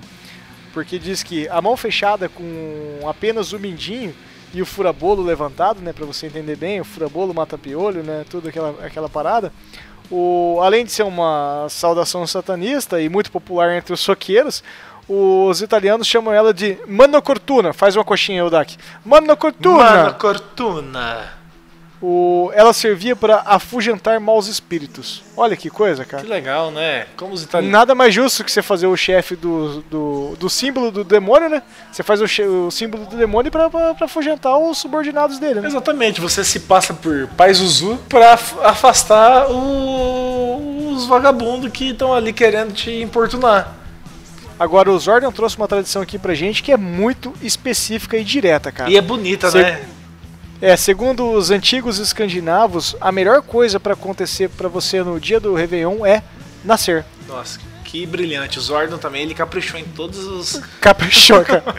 Nossa, Porque dizem, é, bebês que nascem no primeiro dia do ano têm sorte pra vida toda. Nossa, que brilhante. Parabéns, Zordon. Cara, você merece. Parabéns, né? Você merece, Zordon. É, é, Não, é por isso que você é o nosso. É o nosso piloto.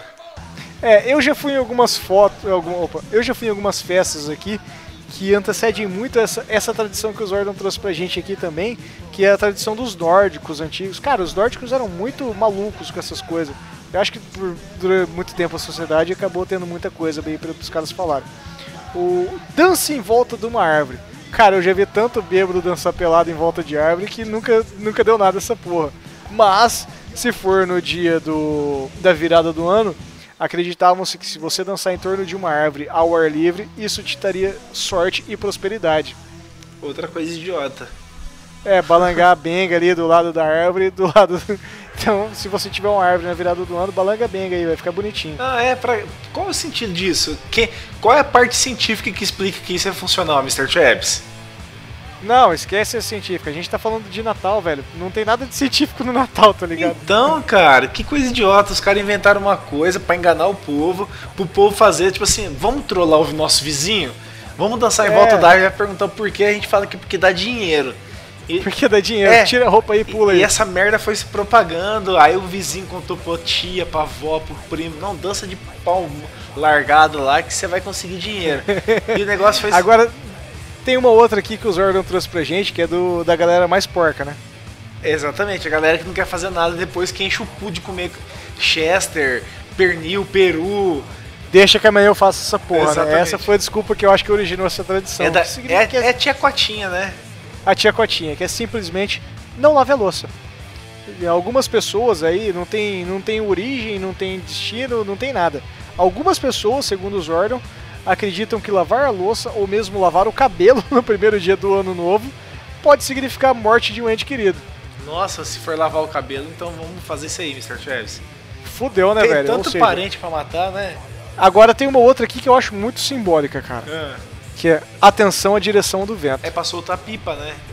Pra soltar pipa, né? Porque Segundo a tradição, segundo, se o vento estiver vindo do lado leste, isso pode significar que a catástrofe é a caminho. Se o vento estiver vindo do oeste, significa sorte e talvez morte de alguém importante. Cara, é muito específico isso. Se o vento estiver vindo de oeste, significa sorte e talvez morte de alguém importante. Cara, vai se fudendo, velho. É tipo você parar na cigana, ela fala assim, senhora, deixa eu ler sua mão. É, um cigarro. Aí você paga um cigarro pra mulher e fala assim. É, algo grande vai acontecer na sua vida. Claro que vai acontecer algo grande na minha vida. Claro. Ah, o senhor vai casar com uma mulher muito importante. Claro, qualquer mulher que você casa é importante, velho, porque ela-. Você casou com ela? né? Exatamente. Ah, uma benção acontecerá após você se casar. Claro, você quer ter um filho depois que você casa. Sim. Cara, é tudo tão trivial, é tudo tão. É, psicologicamente fácil de se fazer. né? Ah, e, o- e o cara acredita, né, cara? Se o cara estiver meio perturbado emocionalmente, ele acaba acreditando, né? Não, tem mais, cara, dessa parada do vento. Fala que se o vento estiver vindo do- da direção sul, quer dizer que o ano vai ser próspero, e se o ano e se o vento vier do norte, significa que vai chover. Nossa, tipo assim, uma coisa é tudo relacionado com a outra, né? Cara, o vento tá vindo por causa do El Ninho no norte, da direção norte, faz tantos anos e o norte tá nessa seca desgraçada, mano. É tipo Eu imagino assim- quando o vento vir do sul, o nego vai fuder com tudo lá, tá ligado? É, tipo assim, se ele vem do sul, vai ser um ano próspero. Em que sentido? Então, na lavoura, na, na produção? Porque se ele vier do norte, significa que vai chover, entendeu? Tipo assim, você tá Sim. comparando o quê para ser o vento próspero? Próspero no que sentido? Em qual sentido? Pior de tudo, Mr. Chaves, do fim do ano, da virada do ano, é aquele bando de babaca que se fantasia de idiota e vai lá pra Avenida Paulista, sei lá o nome qual avenida que é, disputar a prova de São Silvestre. Cara, São Silvestre é linda, cara. Você consegue ficar triste pela sociedade sem pesquisar sobre a sociedade, só vendo ela, né, Você velho? fica perplexo. Você fica perplexo. Porque assim, no mundo inteiro tem maratonas no final do ano, mas só São Silvestre tem um babaca fantasiado. velho. Fantasiado de Batman, fantasiado de Homem-Aranha, fantasiado de Gloria Gaynor. Ah, vai. Então, eu entendo, por exemplo, tem a. Pro nerd que gosta de correr aí, São Paulo, Rio de Janeiro, se não me engano, Porto Alegre, teve nesse ano a Marvel's Run, que foi promovido pela Marvel para principalmente pelo, pelos filmes agora dos Avengers, os Vingadores aí que tá em exponencial gigante. O, eles promoveram os filmes fazendo essas maratonas. O, beleza, vai lá, se fantasia de Homem-Aranha, sim, Homem-Aranha é dos Vingadores, meus queridos. O, vai lá, corre com o Capitão América, corre de Thor, sei lá, corre de qualquer coisa que seja da Marvel naquele momento específico. Mas por que, que o Homem-Aranha tem que estar na São Silvestre, velho? Pra quê? Exatamente. Pra que o Batman tem que sair de Gotham? Por que, que o senhor vai se vestir de galinha pintadinha e correr na São Silvestre, cara? Qual a sua motivação? No dia 31 de dezembro, que é aquele calor infernal, o cara me põe a roupa da galinha pintadinha. Cara, eu fico pensando em que data esse filho da puta decidiu essa porra, tá ligado? Acho que ele pensou lá em junho e falou assim: tá aí, vou me vestir de galinha pintadinha e vou correr a São Silvestre. Qual que é a motivação desse cara, é velho? minha chance de aparecer na Globo. É a minha chance de ir pro Big Brother. Nossa, cara, que raiva que eu tenho dessas pessoas, de verdade. Eu também tenho muita raiva, cara. Eu não consigo ligar a televisão no dia 31 e eu, eu tenho pavor de conseguir, assim, de alguma forma receber informação. Ah, cinco kenianos chegaram em primeiro. E qual é a novidade cê- disso? Você sempre sabe que um keniano vai chegar em primeiro. Por que, que você assiste três horas de corrida, velho? Exatamente. Você sabe o que, que vai acontecer. É. Cara, quando você assiste uma São Silvestre inteira, o seu sedentarismo tá no auge mais bruto possível, cara. Você pode procurar um médico, né? Você pode procurar um médico, porque se você é maratonista, você não tá assistindo essa porra, você tá correndo. Não, não faz sentido, cara. A São Silvestre é, uma coisa babaca pra mim também.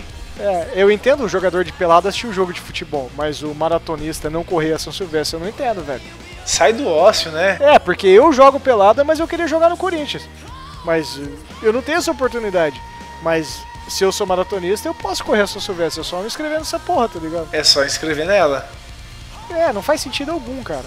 E assim vai lá, três horas de corrida. E a galera assistindo, ah, que legal, quem chegou em primeiro? Ah, foi o queniano, quem chegou em segundo? O queniano. Aí tem sempre aquele seu tio que fala assim, ah, mas você sabe por que, que os quenianos chegam em primeiro? Porque eles correm de leão. Não tem leão na porra do Quênia, seu filho da puta, tá ligado? Desgraçado, ele corre de guepardo. Ele corre de guepardo, né, velho? Não tem, tá?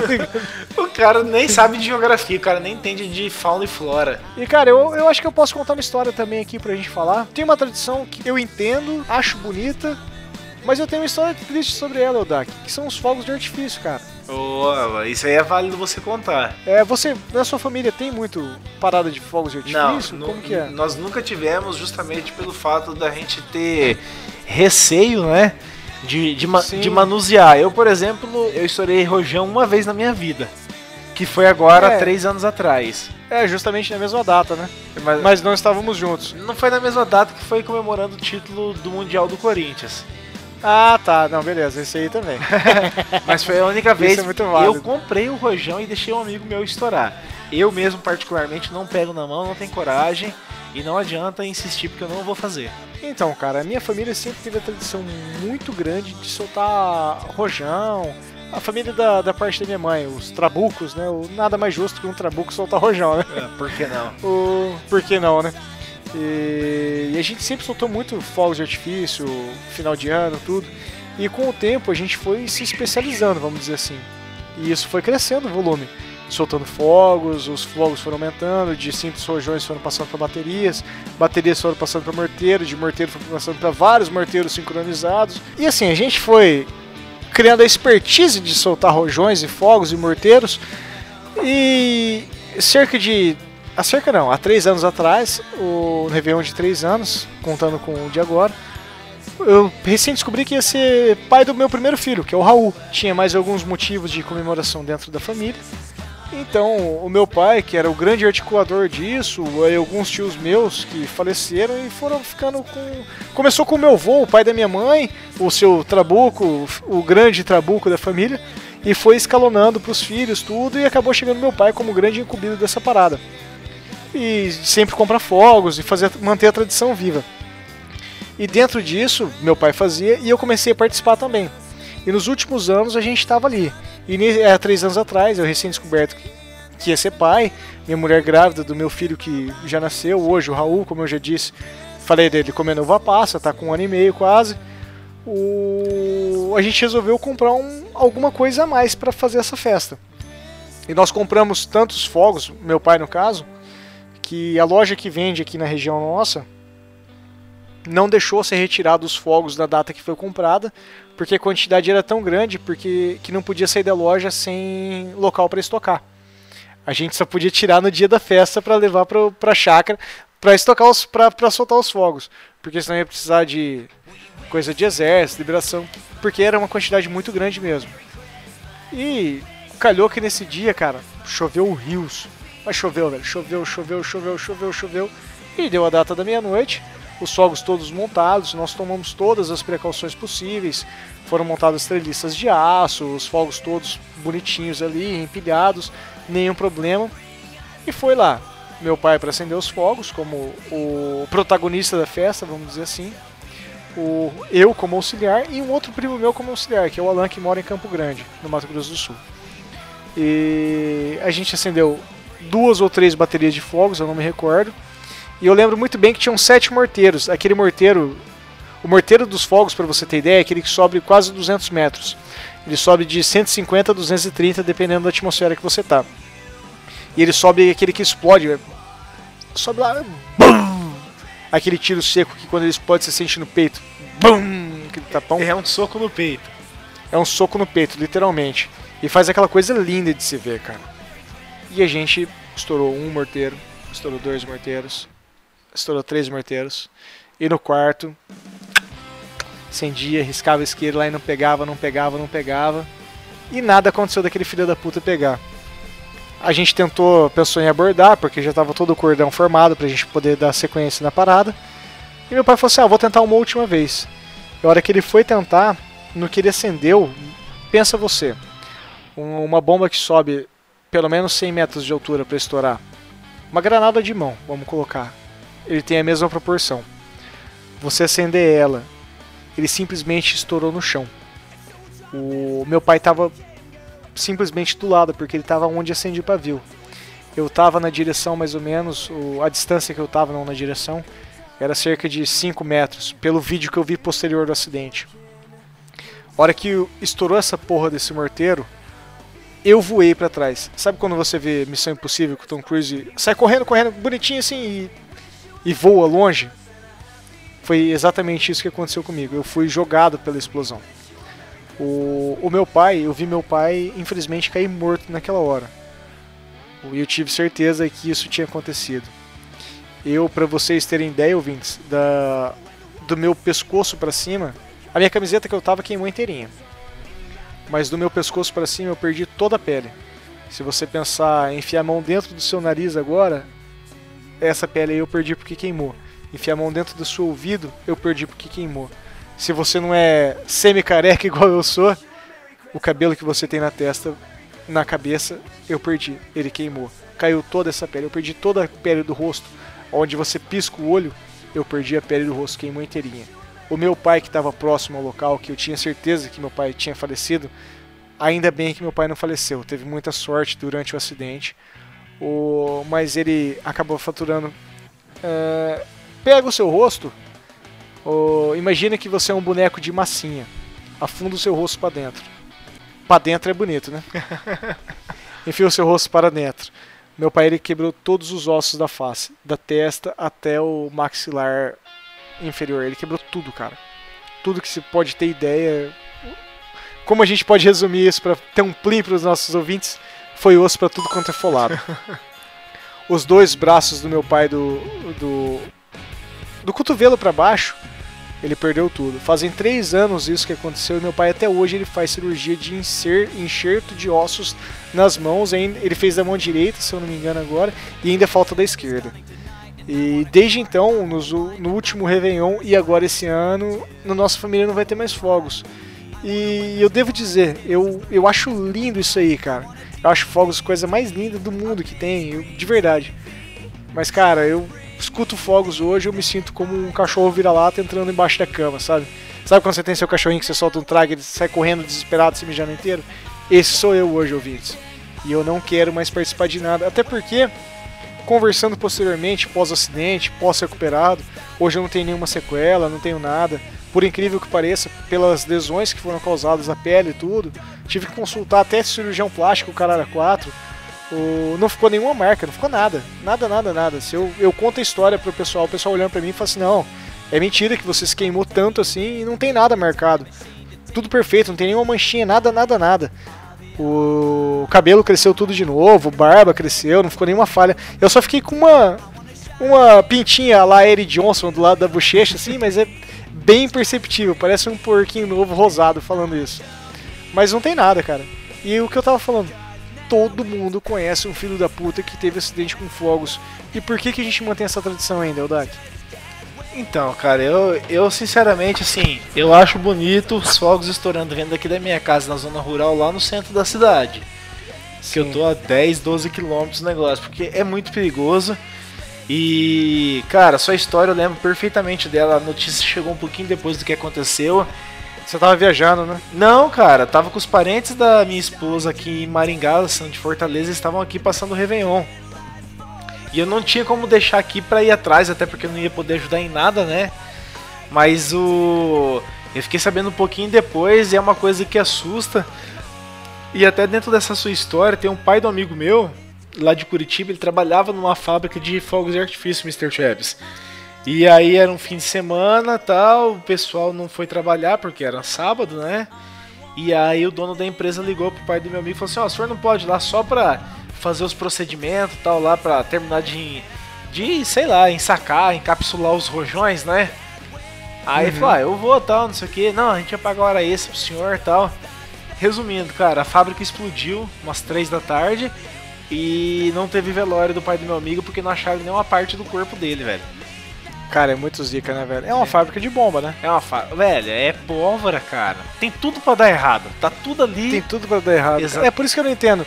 Você fala assim, ah, igual festa de São João, você vai lá no norte tem aquelas brigas de espada que os caras fazem. Cara, eu não entendo essa brincadeira. Não faz sentido, Eu não consigo né? entender. Tipo, por mais que eu ache lindo e a tradição da família, os fogos, sempre foi o respeito máximo por isso. A gente sempre fez estruturas de madeiras para posicionar tudo isso, o caralho a quatro. Se precaviu, colocava tijolo. A gente chegou a fazer estrutura com tijolos para segurar os fogos mesmo, porque assim, o risco que tem de estourar aquilo e virar uma bateria de fogos, porque a gente tem muito caso de conhecidos e dentro do mesmo do hospital quando eu estava sendo atendido, o médico que estava me atendendo e posteriormente foi atender meu pai na cirurgia, nas cirurgias dele, o, ele foi contando para mim alguma, alguns causos, vamos colocar assim. Ele falou inclusive de um alguns anos antes ele atendeu uma criança que faleceu na hora do, do acidente porque estourou o mesmo rojão, o mesmo tipo de morteiro nosso, e o morteiro ele é encapsulado dentro de, um, de uma bola de plástico. Sabe aquelas bolinhas da coca que dava no Natal, voltando ao Natal? Lembra, As bolinhas cara. pequenininhas? Pensa uma bolinha daquela de plástico cheia de bomba, cheia de pólvora. E a hora que explodiu aquilo, a lasca do, do plástico foi direto no jugular da criança e a criança faleceu. Não tem como, cara. Cortou, quase dividiu, decepou, quase decepou a criança. E ele foi chamado a ambulância, tudo, mas assim, chegou morto no hospital. E ele contou essa história pra gente. E cara, não faz sentido você ter isso. E mesmo a gente, se você colocar, a gente vê muito, muita festa, a galera fala assim: ah, vamos comprar uma bateria de fogos, não sei o que, é só colocar no chão, acender e sair correndo. Cara, não é isso. Toma cuidado com essa porra, pelo amor de Deus. Isso aí faz, isso aí faz uma destruição gigantesca, não- sem noção do que, que é isso. A gente não, de verdade, a gente compra, é um negócio que devia ser realmente proibido a venda. Porque a gente não tem noção do que, que tá colocando dentro da sua casa, próximo à sua família, para explodir. Um negócio que você pode achar bonito, pode colocar fogo na sua casa e pode matar seu tio. É, É, é muito perigoso, cara. eu sou contra, cara. Bom, mas enfim, estamos todos vivos, estamos todos bens, no, estamos todos bem. No último Réveillon, todo mundo soltou aquelas rodaninha de carnaval, aquele, aquele pirulitinho que você só roda ele e estoura um confetinho. Todo mundo ficou feliz, todo mundo alegre. Estouramos champanhe, não precisamos de fogos. Vimos de longe, assim como o Eudac, na zona rural, ver a 12 km de distância aquele festival lindo dos fogos. Não precisamos acabar numa vibe negativa, igual a gente estava falando dos fogos. Realmente é perigoso, mas assim, vida que segue. Talvez seja negativo você tá aí tendo que infelizmente revelar seu amigo secreto, né, Odak? Nossa, que bosta. Realmente isso é triste. Continua sendo triste do mesmo jeito. Acho que não tem como encerrar esse cast de final de ano especial de forma positiva. É, pra minha, pra minha segurança, Mr. Travis, pra não correr nenhum risco nesse, nesse Natal e virada de ano, eu já comprei aí cinco caixas de palha de aço. vou pôr fogo nelas e vou sair girando o braço. É, simples, né, cara? O máximo você vai ter queimadura de terceiro grau, mas isso é lindo. tem algum adendo pra fazer aí, de que você vai rodar palha de aço? Cara, não, na verdade eu só queria falar pro pessoal, não assista São Silvestre, não reclame da uva passa, coma o abacaxi do pernil. Cara, tenta fazer alguma coisa diferente, não fica com essa graça de usar bermuda branca e camiseta amarela, porque isso não vai trazer dinheiro, o que traz dinheiro é trabalhar. Continue sendo você, né? Continue sendo você, não acredite nessas merdas. É, eu, eu queria desejar para todos os nossos ouvintes que estão aqui nos escutando agora um ótimo Natal. Não tenha, evite brigas de família, mas aproveite ao máximo. Um ótimo ano novo, que 2016 seja muito foda para todo mundo.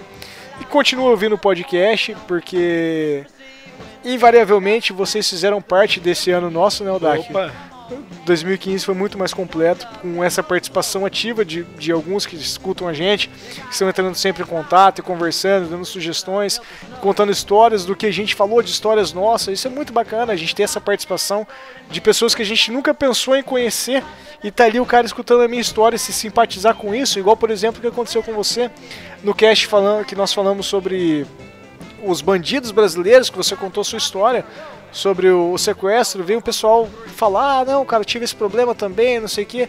E, cara, essa, essa interação é fantástica, é- deixa a gente, como produtor de conteúdo, cara, não, não tenho que descrever isso, a gente produzir um conteúdo, disponibilizar na internet e vir alguém aleatoriamente e falar, cara, obrigado, você falou exatamente o que eu sentia, o que eu precisava escutar, tá sendo muito importante pra mim. Continue assim, galera. Entre em contato com a gente. Queria de, de verdade mesmo desejar tudo as oportunidades que vocês tiverem que se concretizem. claro, cara. E só pra complementar aí, se você quer fazer alguma coisa diferente na Mr. Travis pro ano que vai entrar, cara, escreve ali num, num, num caderninho, né? Uma cartolina, um- uma contracapa do seu, do seu caderno de trabalho.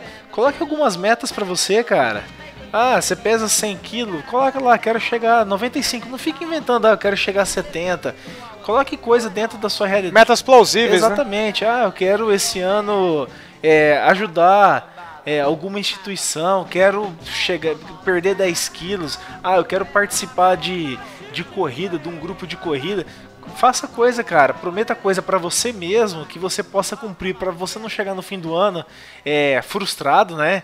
De não ter conseguido e nem também desacreditado da sua capacidade, né? Porque quando você é, promete muita coisa e não cumpre, você desacredita e se frustra contigo mesmo, né?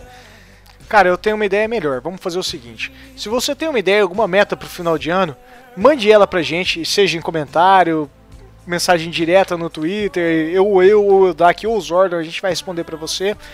Vamos manter essa meta, vamos pegar esse ideal. E vamos no ano que vem, no final do ano que vem, a gente vai entrar em contato com você, vai te ligar, você vai participar do Nostromo com a gente e a gente vai cobrar pra você. E aí, seu filho da puta, você cumpriu essa porra dessa meta? Boa, legal. Fazer tipo uma cápsula do Boa, tempo né? pra abrir lá no final do ano que vem. Exato, mas a gente precisa da interação de vocês. Entrem em contato com a gente e digam: minha meta é essa e a gente vai cobrar essa meta de você. Você fez isso ou você ficou de corpo mole pra evitar que isso acontecesse? É, ou você se enganou, mentiu pra você mesmo. Não, você mentiu pra gente, né? Você mentir pra você mesmo é um problema seu. A partir do momento que você entrou em contato com a gente e falou assim: eu vou cumprir isso, eu quero que isso seja cumprido. Não, é verdade, com certeza, velho. E que nossos caminhos intergalácticos voltem a se cruzar e tchau! Tchau!